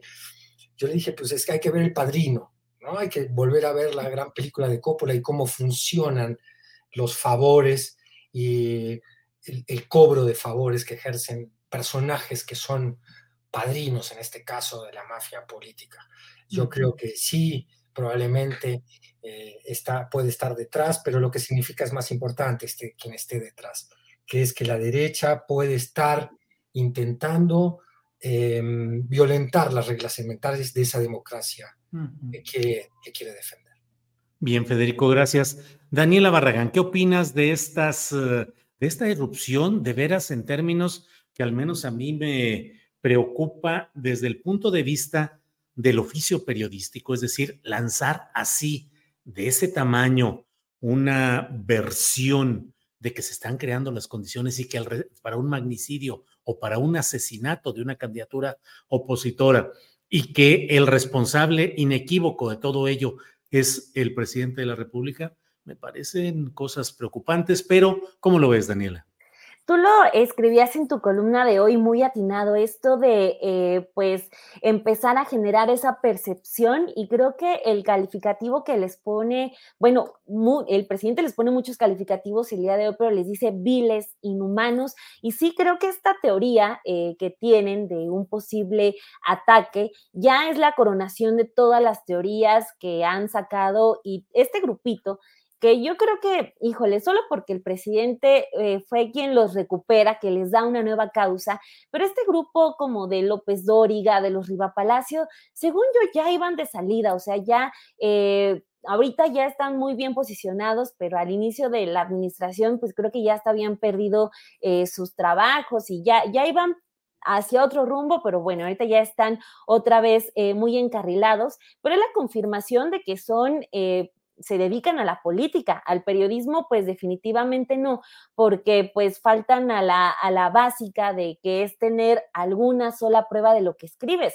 Leyendo, por ejemplo, lo que dijo Pajes y lo que dijo eh, Riva Palacio, eh, como que juntan todas las teorías que han venido eh, lanzando en el pasado, por ejemplo, que eh, el ataque puede venir por estos nexos que López Obrador tiene con el narcotráfico, que es una teoría que sale desde que el, presidente le dio un abrazo a la mamá del Chapo, que, la quieren atacar porque eh, López Obrador quiere perpetuarse en el poder, otra teoría de que el presidente López Obrador quiere reelegirse prácticamente, y este, pues ahora de que ya este, sueña con Xochitl en, en su cama en Palacio Nacional, por eso la ataca a diario, y ya sale este asunto del posible ataque. Es algo muy delicado, pero creo que sí termina por eh, reflejar esta, eh, pues su calidad humana, porque pues al final de cuentas eh, se apuesta a la desestabilización y ellos supuestamente están muy preocupados que por la democracia, que por la polarización, les duele la polarización de la que tanto se quejan, pero no tienen reparo en decir que se puede matar en México en cualquier momento a un aspirante a la presidencia. Entonces, pues más bien ahí están eh, los personajes a quien cree en la oposición, a quien cree en Va por México, pues deben darse cuenta de la calidad humana que tiene una Pajés, que tiene un Riva Palacio, porque si yo fuera de la oposición y esas personas fueran mis líderes de opinión, estaría razonando si estoy realmente en el camino correcto, porque nadie en sus cinco sentidos, nadie que se diga periodista puede lanzar eh, una teoría de, de ese tamaño, sobre todo pues cuando ya sabemos qué es lo que ocurrió, sobre todo cuando se está apuntando a otro Colosio, ¿no? Que de hecho así se llama y lo dice sin tapujos Riva Palacio en su columna del día de ayer. Y eh, vemos que también además se citan unos a otros, eh, se van complementando las teorías. Por ejemplo, la de hoy fue la de Guadalupe Loaesa, que pues está muy preocupada, que quién cuida a Xochitl, que cuidado Xochitl, que no te vayas a caer de la bicicleta, que el energúmeno de Palacio eh, quiere acabar contigo, que, este, que ya están esperando el golpe en cualquier momento. Cita a Aguilar Camín, que Aguilar Camín ya también está en la misma idea. Y pues bueno, creo que finalmente el presidente actúa bien al momento de él sacar el tema por sí solo en la mañanera no se espera que nadie le pregunta y dice, yo ya me di cuenta de esta campaña y a ver, no somos iguales. Entonces, eh, creo que él lo, agarra de manera eh, muy atinada.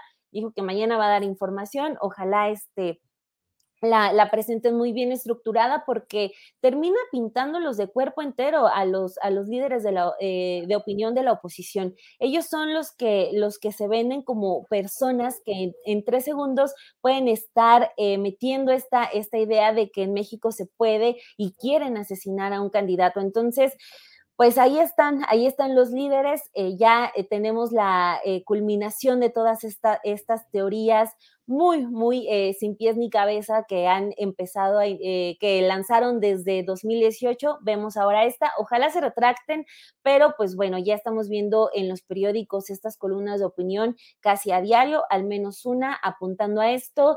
Y qué bueno que se, que se habló de esto, porque si se queda el tema como por abajo, hace más daño. Entonces, mejor hablarlo, decirlo, son estos, son estos. Incluso también considero muy atinado que el presidente diga, pues bueno, estos son eh, cercanos a Salinas de Gortari, pues sí, a las cosas por su nombre. Entonces, qué bueno que ya se habla abiertamente para empezar así a desactivar esto que podría ser, o sea, de ocurrir, sería algo muy peligroso y muy lamentable. Por eso es lamentable que estas personas lo estén pues prácticamente promoviendo. Bien, gracias Daniela. Arnoldo Cuellar, em, pues ahí está esto que en algún tiempo, yo recuerdo que hace ya algunos años frente a un columnista que esparció también ideas relacionadas con violencia física, yo generé una etiqueta que decía periodismo sicario. Ya no sé ahora si es solamente periodismo sicario, periodismo terrorista o qué es lo que hay, pero sí resulta muy llamativo eso. Te pido tu reflexión, Arnoldo, y le agrego la petición, a ver si nos dices algo de cómo ves el hecho de que estos personajes del periodismo más desacreditado hoy parecen regresar en concertación para imponer esas formas de percepción pública respecto a un guion o a un libreto violento que podría corresponder a los intereses de los patrocinadores de esas versiones adelantadas o sin fundamento en la realidad, pero sí en los intereses de los patrocinadores de ese tipo de periodismo. Arnoldo, por favor, tu reflexión primero quiero declarar mi admiración al oficio de Federico y de Dani, porque yo ya a mis años no me animo a leer ni a Loaesa ni a Pajes. Hay tantas otras cosas. Gracias por el resumen, de verdad. Eh, mira, no quisiera hacer eco a esta barbaridad enorme, sincronizada, pero sí a lo que pudiera estarla motivando, ¿no? Vieron la encuesta hoy del país, eh, Xochitl, eh, Galvez agotó el, oxígeno con el que surgió o el combustible. Y, ahí está muy quedadita ya, está, está muy cerca de ella eh, el ex jefe de gobierno de la Ciudad de México por el PRD y, la verdad es que está lejísimos de, de la posibilidad de competir seriamente por la coalición contra los candidatos de Morena lo cual no deja de ser una mala noticia porque las elecciones deben traer un ingrediente de incertidumbre. Entonces yo creo que forma parte de esta táctica sincronizada. Xochitl Galvez es al final del día el mascarón de proa de, un, de una nave que tiene muchísimos otros ingredientes. No en balde está ahí haciendo el plan de gobierno burría y está coordinando los esfuerzos de los partidos políticos y muy probablemente de los medios de comunicación y de los periodistas al servicio de este proyecto, Claudio X González. Entonces, a, mí me parece que el presidente de la República comete un error al lanzarse contra Xochitl, porque muerde el anzuelo, porque cae en la provocación, porque Xochitl al final de cuentas no representa ningún reto fundamental a su gobierno. Es más, lo primero que hace es declararse prácticamente obradorista, impectore y decir que ella va a continuar con los programas sociales y se pelea con Vicente Fox por esa causa. Entonces, el tema es lo que está atrás, quienes están usando a Xochitl primero para crear un un populismo de derecha, una especie de derecha que se quiere disfrazar izquierdizándose en temas sociales, y ahora en este giro, eh, mm, convertirla en una mártir. Digo, Xochitl debería estar preocupada por esos compañeros de viaje que la eligieron a ella, no que ella eligió. E, entonces, dentro de eso, lo que digan estos personajes, que, que bueno, pues me parece muy poco respetable eh, la opinión que enarbolan, unos por manejarla de manera pecuniaria, que López Dórica yo creo que no deja ir paso sin guarache, y otros por la enorme víscera como pajés de odio a todo lo que represente eh, lo que no sea eh, priismo, bueno, como el PAN ya se volvió medio priista, ya lo tolera también, ¿no? Y se siente en esas mesas con Javier Lozano pero de ahí en más me parece absolutamente deleznable el contenido de las columnas, ni creo que nada de eso pudiese ocurrir, y creo que esto va a ser la anécdota de esta semana y la semana que antes estaremos hablando de otra cuestión. Bien, Arnoldo, muchas gracias. Y déjame pasar ahora a este eh, tema. Federico, ha muerto Alejandro Martí, empresario, mm, un hombre eh, cruzado por la tragedia del secuestro y la muerte, el asesinato de su hijo. Un mexicano más dentro de la enorme, eh, el arco enorme de ciudadanos y de sociedad afectada por el desbordamiento de la delincuencia organizada, pero pareciera que nada o muy poco se ha avanzado de entonces a la fecha, al menos en el planteamiento o el grito central que hacía Alejandro Martí, que decía, si no pueden, renuncien. Lo dijo en presencia de Felipe Calderón, que no renunció, sino que sigue ahora defendiendo las posturas de su política en esta materia, y de Genaro García Luna, que fue secretario federal de Seguridad Pública, ahora encarcelado y en espera de que se detalle eh, la sentencia final en su contra. Si no pueden, renuncien, dijo Martí, Alejandro Martí, y las cosas siguen allá adelante en esos claroscuros. ¿Qué reflexión te, te genera todo esto, Federico? Mira, de entrada los que somos padres, papás de hijos, que tenemos hijos, hijas, no podemos ver esto de una manera muy... Eh, tener la distancia necesaria para hacer un análisis que no se contamine por la emoción. Eh, desde que yo conocí el caso, y es lo mismo que podría pasar con Javier Sicilia, con personajes con los que uno puede tener diferencias, desde ideológicas hasta de posturas políticas coyunturales, o hasta que pueden molestar ciertas formas, la magnitud de la tragedia personal que han vivido hace que uno modere muchísimo cualquier reflexión que patine en el juicio moral. Yo creo que, eh, es muy difícil ejercer un juicio sobre el rol social que han, que han cumplido personajes que hicieron de la, de la tragedia personal un intento para que no sucediera otra vez. Fue el caso de SOS México desde las características ideológicas y, las posiciones de un empresario, como era Alejandro Martí. Ah, cuando uno analiza los pormenores, la anécdota del caso de, de, esa familia, pues solo puede tener tristeza. Cuando intenta ampliarlas a una reflexión sobre lo que esta sociedad está viviendo, solo puede tener tristeza. Y como tú insinuabas en tu misma pregunta, eh, esa tristeza, por supuesto, que debe ir acompañada de un reclamo. Yo creo que este gobierno no tiene una política de dejar ser al crimen organizado para nada, como le imputa una oposición eh, completamente maniquea y desleal con la evidencia, pero también creo que no ha logrado avances significativos en el tema de la seguridad.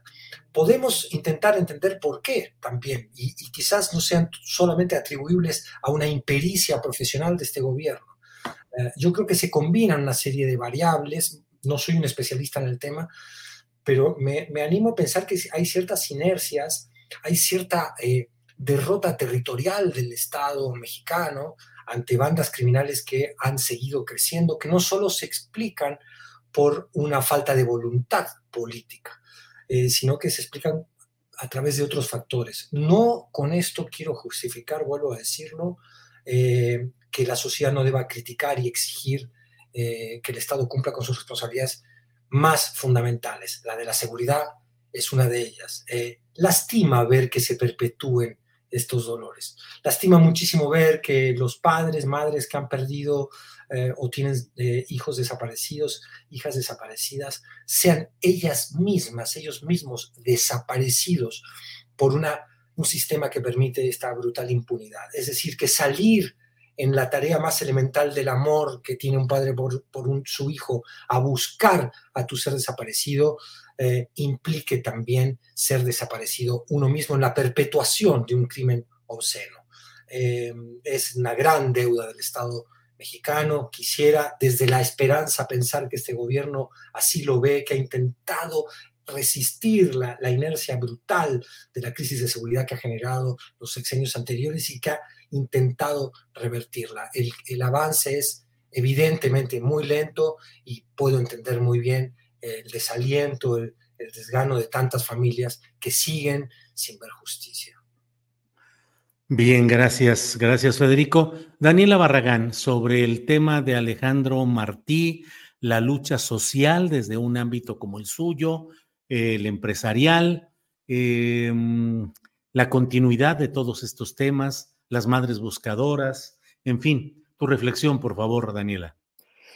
Bueno, pues eh, creo que lo dividiría en, en, varios puntos. El primero, pues, eh, lamentable, ¿no? Que todo, todo lo que le ocurrió, lo de, lo de su hijo en una época, pues, que continúa siendo muy oscura para todos, ¿no? Que es esa administración de Felipe Calderón, eh, todos los dolientes de la guerra, personas, ciudades que siguen todavía padeciendo todo lo que significó ese episodio, insisto, todavía muy opaco. Entonces, pues sin duda eh, lamentable ese episodio que, marca su vida, que marca la vida de cualquier padre.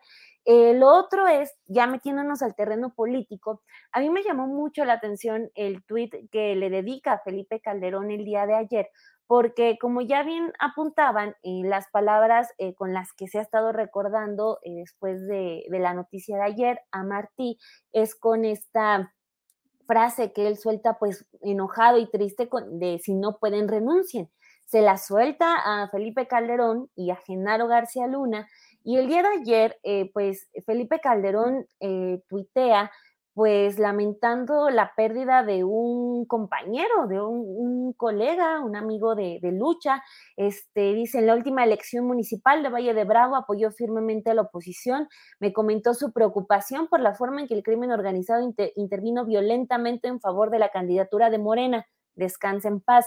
Eh, sí, salta esta, estas palabras eh, de del si no pueden renuncien, ahora ya este, pues hablando a quien le dijo esa frase, hablando de, la, de lo preocupado que estaba por la situación actual de narcotráfico y de, lo, de los nexos con el crimen organizado.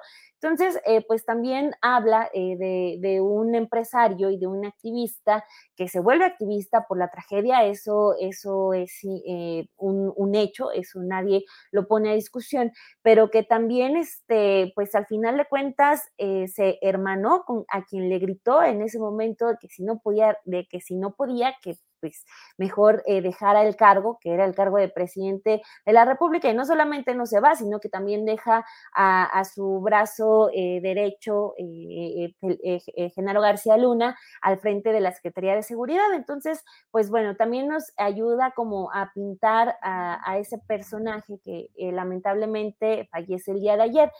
Mencionabas también, por ejemplo, Julio, el tema eh, pues, eh, de madres buscadoras.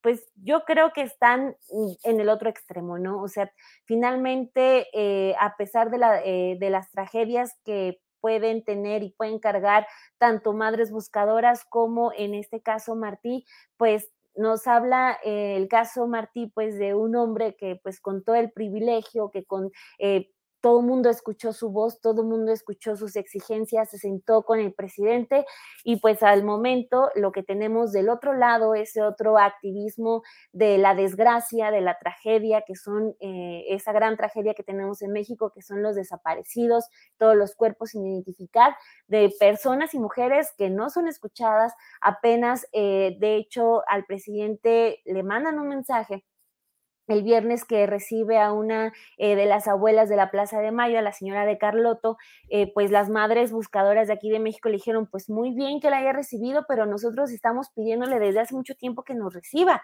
Entonces, si con un gobierno que como ya he mencionado en, en anteriores participaciones, que se que se muestra más abierto, más sensible con esas causas, pues no, no han escuchado, pues imagínense cómo les iba a las madres antes, ¿no? En, en otro momento, cuando también llevan mucho, mucho tiempo en esas labores que le corresponden al Estado y que las están haciendo ellas. Entonces, nos habla de dos caras por completo opuestas de cómo se viven estas tragedias en México. Por un lado, un empresario, pues que tuvo eh, eh, la posición para ser escuchado, que tuvo la posición para meter presión a los gobiernos, para decirles a los gobernantes en su cara lo que él quiso decirles, pero por otro lado, eh, pues ese otro activismo que es el de los más que es los que cargan con el desprecio de las autoridades, que cargan con la violencia de los grupos delictivos, que cargan eh, pues con esa, esa labor de no solamente estar buscando a los suyos, sino de ir tocando puertas, de estar pidiendo que les presten una máquina para escarbar, de estar pidiendo que les manden una patrulla porque a donde quieren ir a buscar está muy peligroso. Entonces, pues bueno, eh, la, tragedia de, Martí, esa, insisto, es eh, lo que es, marcó, fue muy importante en, en, todo esta, en todo el capítulo Calderón, pero bueno, ya del otro lado tenemos quienes batallan todavía más con estas tragedias y pues al menos a ellas, a las que siguen, a las que están siendo violentadas, porque hay también mucha, mucha violencia contra madres, hay madres que han sido asesinadas, apenas afortunadamente una madre que estaba desaparecida ya fue encontrada con vida y sana y salva, afortunadamente, pero pues bueno, ojalá este, pues eh, si es que se quiere recordar a, Martí, pues que vean a los activistas de ahorita, pero más allá de Martí, este, pues ah, son, son grupos que han estado pidiendo constantemente que se les abran las puertas, no solamente del gobierno federal, también de los estados, todas las autoridades, las comisiones de víctimas, etcétera, pues es una tragedia con la que cargamos todos y este, pues bueno, ojalá las autoridades fueran más sensibles, pero sí creo que son como activismos de polos muy, muy opuestos. Gracias, Daniela. Em, Arnoldo Cuellar, ¿qué opinas sobre este tema? El activismo de Alejandro Martí, de otras organizaciones empresariales o de la llamada sociedad civil. ¿Qué se ha logrado? ¿Qué se avanza? ¿Qué se tiene? ¿Cómo vamos a estas alturas? Arnoldo. Pues mira, yo no veo que el voluntarismo que proviene del, sector empresarial cuando se, se, sensibiliza de estos temas, porque pues, eh, recibe la tragedia de cerca, son víctimas, haya logrado mucho. Eh, en los años en los que ocurrió la, tragedia que vivió con su hijo Alejandro Martí, después su indignación, su intervención, su momento mediático, eh, se empezaba a discutir eh, la reforma penal que, nos tiene donde estamos, ¿no? que es la reforma penal de los juicios orales, del, del sistema adversarial, que fue un intento de copiar de forma bastante incompleta y sin entrar a fondo en transformaciones estructurales eh, otros sistemas de justicia, particularmente el chileno, y que no logró nada, absolutamente nada, en materia de control de la impunidad.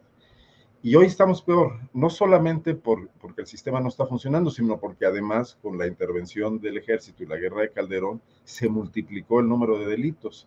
Entonces, a lo mejor no es culpa del sistema penal eh, adversarial, que no acusatorio, me han corregido varias veces eso, sino que recién nacido se vino esta avalancha de criminalidad en el país, no logró madurar, pero que no ha habido una sola autocrítica de todas las organizaciones de la sociedad civil, muchas de ellas surgieron en el momento de este protagonismo de, actores privados que financiaron fundaciones, etcétera, de think tanks universitarios, de la UNAM, etcétera, para revisar lo que está pasando, ¿no? En cambio, sí veo qué gran efectividad ha tenido el, empresariado activo políticamente para organizar este intento de contrarrestar eh, el dominio político de Morena, ¿no? Se ve que la seguridad no les importaba tanto, ahí no estaban metidos eh, el Diablo Fernández o personajes de esa talla, ¿no? Eh, y dejaron solo realmente a Alejandro Martí, pero sí les ha preocupado recuperar el poder político, volver a tener un espacio de negociación con el poder político desde el poder empresarial, poder incursionar en la toma de decisiones sobre las leyes que les afectan, las leyes fiscales, las leyes que controlan sus productos. Yo sí los vemos muy organizados y además han logrado someter a los partidos políticos, cosa que antes, digo, por la propia debilidad que los partidos han mostrado. Entonces son, son dos formas de activismo muy distintas del sector privado. Cuando de verdad están tocados sus intereses, eh, muestran muchísimo mayor efectividad que cuando los mueve, incluso un dolor tan grande como aquel, se ve que todo el mundo escuchó a Martí y, lo, se solidarizó, conmovió, pero que no acudieron a, a, formar un frente único para lograr transformar algo en las instituciones. Ahí enfrente de Martí estaba García Luna, ¿no? Escuchándolo. ¿Y qué, creen que estaba pensando? Pero además eh, quiero conectarlo un poco con el tema del principio del, del GAA la conferencia de hoy, porque fue fundamental el señalamiento de que mientras que no se ha logrado comprobar ni un solo nexo hasta ahora de, los jóvenes de Ayotzinapa con el tema de, la delincuencia organizada, sí existen muchos indicios de que el ejército en esa zona, las policías municipales, las policías federales estaban eh, involucradas, tenían nexos, actuaron unas con más eh, eh, con más enjundia y con más activismo y otras por omisión. Y ese mismo ejército, que es el que no se ha transformado, es el que hoy está a cargo de la Guardia Nacional. Entonces, pues ahí tenemos un, gravísimo problema, ¿no? Desde las instituciones, yo ahí no, no, no, veo con tanto optimismo las cifras como las que se dieron a conocer el día de hoy de la baja relativa, que es importante sin duda en, el índice de, de, homicidios del 2022, en el número absoluto y en los números relativos también, porque realmente es un azar mientras no tengamos un aparato de justicia, primero un aparato policial preventivo y luego un aparato de justicia que combata la impunidad cuando los crímenes ya han ocurrido. Eso creo que también es otro pendiente de este gobierno y que se ha avanzado en eso muy, bueno, es más, no se ha avanzado definitivamente. Bien, Arnoldo, gracias. Bien, pues estamos ya en la parte final del programa. Federico Bonazo, el tema que desees eh, plantear, analizar. Nos quedan unos dos, tres minutitos por persona.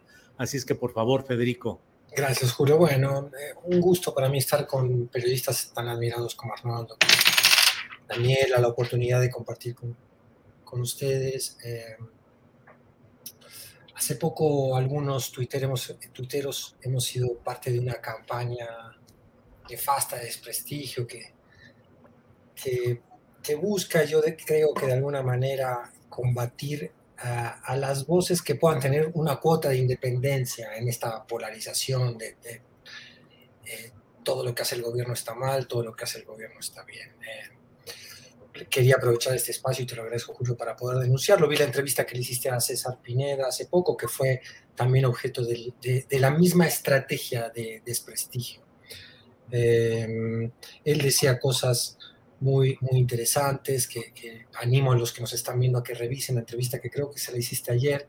Un estado de la cuestión muy, muy en una síntesis brillante, eh, en muy poco tiempo de lo que es la derecha y cuál es la situación de esa derecha autoritaria que, que se moverá según eh, sus intereses y, y, los balances electorales se vayan presentando a medida que las estadísticas avancen lo que decía Arnoldo un poco de que Xochitl ya parece desinflarse, ese desinfle de Xochitl llevará a qué tipo de maniobras de esa derecha que es autoritaria y muy poco democrática cuando se ve cada vez más lejos del poder. Em, reitero el gusto grande de, haber compartido esta mesa, de que me hayas invitado. Para mí han sido muy, muy ilustrativas y, y coincido, coincido muchísimo con las ideas que han vertido los dos otros integrantes esta mesa. Les mando un abrazo y mis gracias, Julio. Gracias, Federico, muy amable. Daniela, postrecito, por favor. No, hombre, muchas gracias, Federico, también un, gustazo. Y siguiendo en esa línea, este, sí, lo que ocurre en, Twitter es eh, muy curioso, mucho odio sobre todo, pero justo con esto de la, la sochilmanía y todo, todo lo que se ha generado para defender a, a la candidata de la oposición, que también hace rato con lo que comentaba Arnoldo, eh, que decía que ya la quieren santificar, volver mártir, pues recuerden que ya también estaban diciendo que era la Virgen Xochitl. Entonces, anda como todo muy elevado, está lo de esta... Em, pues campaña que denuncia el presidente López Obrador, pero yo eh, me quiero despedir con esta eh, pregunta que se, que se publica el día de hoy en la encuesta de Encol, donde pues se ve que al final de cuentas eh, Twitter es solamente una red social con muchos bots, con mucho dinero y con mucho odio. O sea, y lo menciono porque ante esta pregunta que tiene Encol el día de hoy, de independientemente de, por cuál partido político votaría usted en eh, de las siguientes personas, ¿a quién prefiere como candidato o candidata? Eh, bueno, Xochitl va a la cabeza con un 16%, que sería la que recibe más votos, más, eh, pues, sí, más respuestas positivas, pero por la opción de ninguno vota el 31%, o eso es lo que responde el 31%. Entonces, pues es como eh, calmar un poco toda esta sensación de que todo, todo, anda muy alterado y decir que pues esa república de Twitter realmente está muy chafona y está siempre muy incendiada, pero pues no son más que unos cuantos odiadores que se la pasan seguramente todo el tiempo ahí en esa red social tan tóxica. Así que pues ahí tienen al principal enemigo a vencer en la, en la oposición, a esa eh, barra inerte del ninguno que siempre en todas las encuestas sale ganando frente a todos sus candidatos.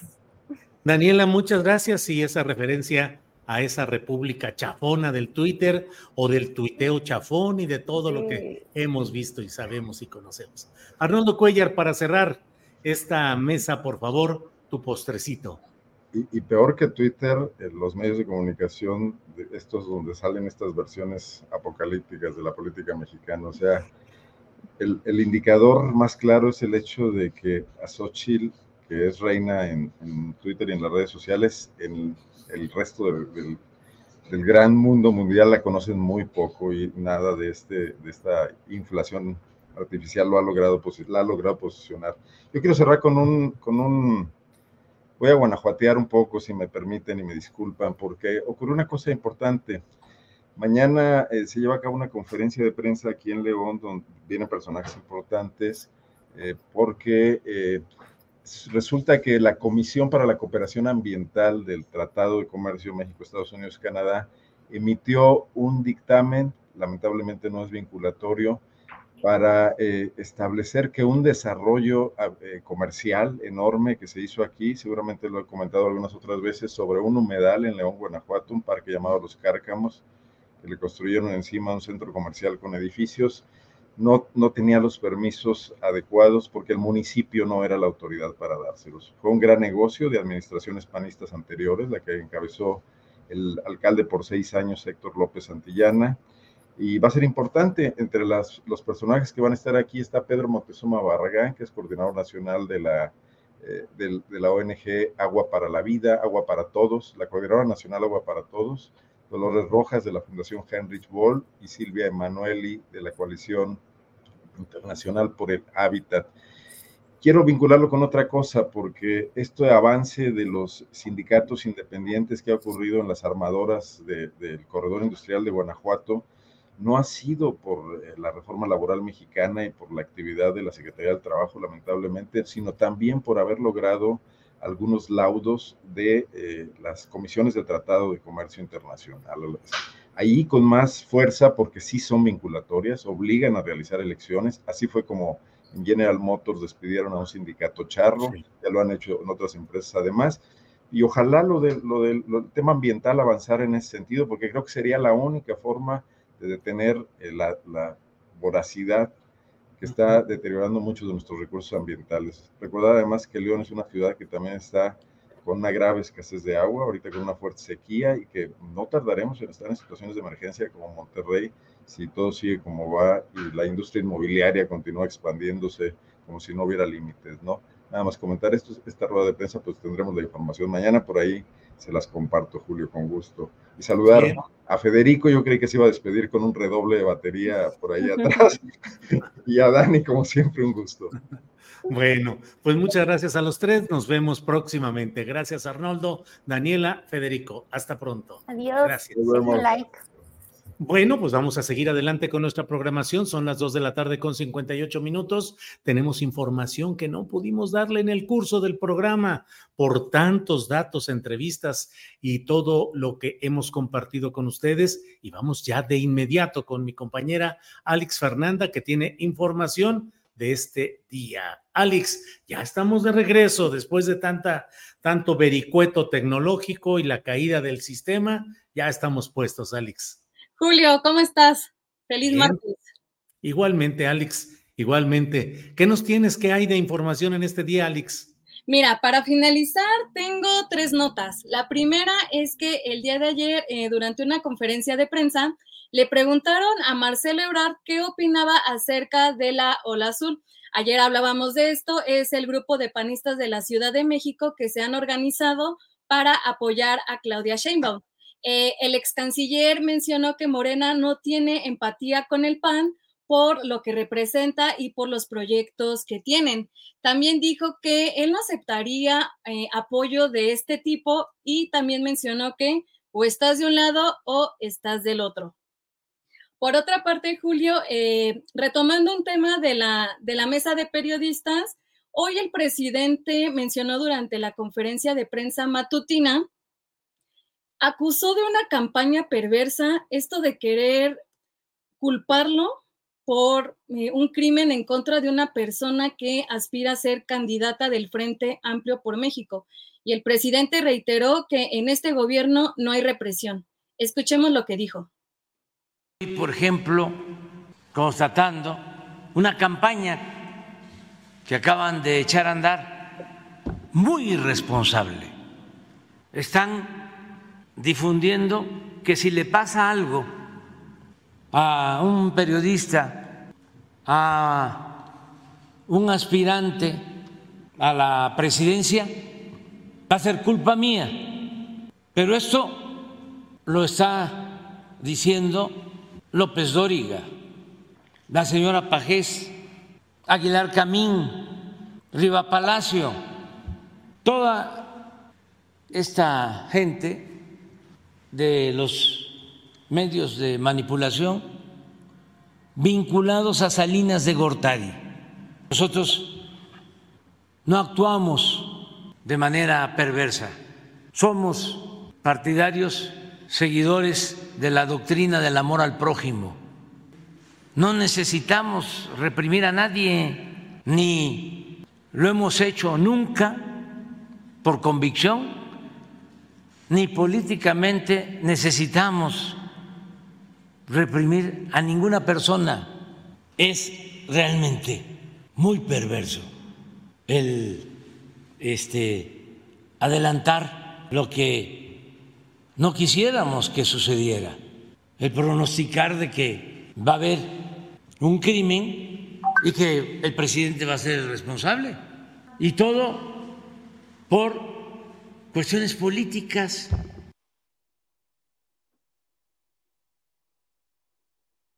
Y para pues finalizar, eh, el presidente mencionó que la intolerancia es de la derecha, llamó a que seamos respetuosos y también le mandó besos a los adversarios. Escuchemos. Tiene que ver con la derecha.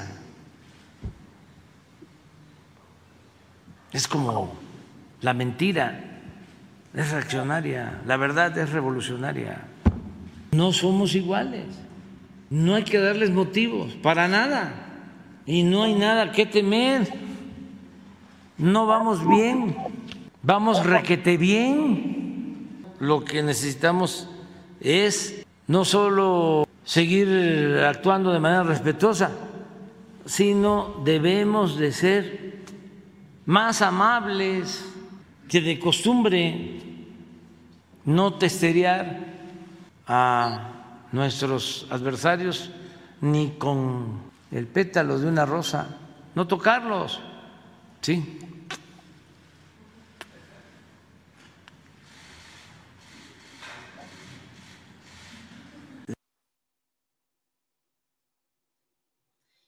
¿Cómo ven? Julio, ¿qué te pues, parece? Allí estamos, en amor y paz, amor y paz. Tranquilo, pero tiene razón el presidente de la República, tanto en el planteamiento general de lo que es esta campaña de ciertos comunicadores, como por otra parte, el hecho de que ciertamente el movimiento obradorista ha sido muy cuidadoso, dicen ellos, que nunca se ha roto ni siquiera un vidrio durante sus movilizaciones multitudinarias. Así es que, es decir, nunca se ha roto un vidrio en el sentido de una expresión de violencia política. Si a alguien por ahí se le cae una botella de refresco o alguna cosa, es otra historia, pero no ha habido violencia política. Pero, eh, pues creo que es importante el precisar oportunamente todo ello. En fin, pues ahora sí que amor y paz, Alex, casi con eso que vamos. ¿Queda todavía algo o ya nos vamos despidiendo de amor y paz, Alex?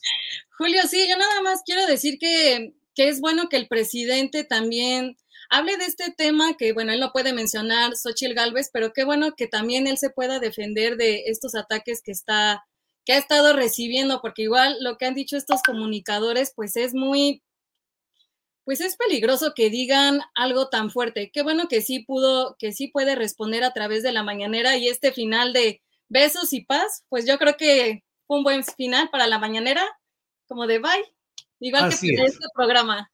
Entonces igual Bien. nosotros estamos mandando besos y paz. Eso, muy bien. Alex, los invito a ver hoy a las nueve de la noche la videocharla astillada. Voy a entrevistar a Carlos Beristain, que es el uno de los dos integrantes del grupo interdisciplinario, pero todavía no me despidan de, de Alex, que está por ahí. Perdón, Alex, eh, eh, que es hoy a las nueve de la noche, y eh, ahí hablaré con Carlos Beristain, miembro del grupo interdisciplinario de expertos independientes sobre lo que hoy dieron a conocer. Así es que a las nueve de la noche nos vemos hoy, a las cinco de la tarde con Francisco Cruz en sus videocharlas cruzadas y Alex Fernanda. Nos vemos mañana para seguir en este trabajo de nuestro programa de una a tres. Así es que amor y paz y besitos a quien corresponda. Gracias, Alex. Gracias, Julio, audiencia. Nos vemos mañana. Hasta luego. Hasta luego, hasta luego.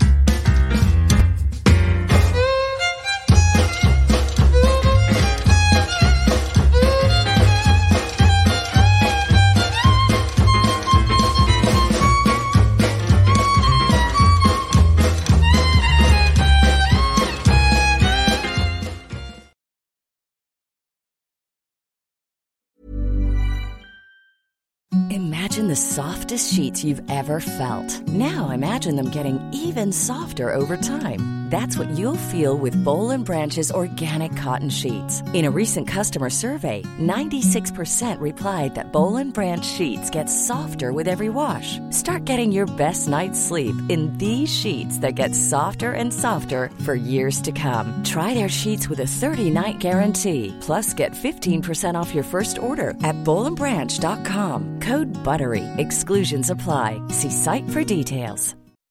When you make decisions for your company, you look for the no-brainers. If you have a lot of mailing to do, stamps.com is the ultimate no-brainer. Use the stamps.com mobile app to mail everything you need to keep your business running with up to 89% off USPS and UPS. Make the same no-brainer decision as over 1 million other businesses with stamps.com. Use code program for a special offer. That's stamps.com, code program.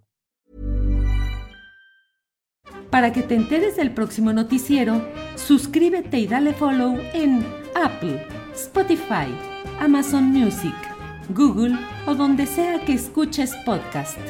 Te invitamos a visitar nuestra página julioastillero.com.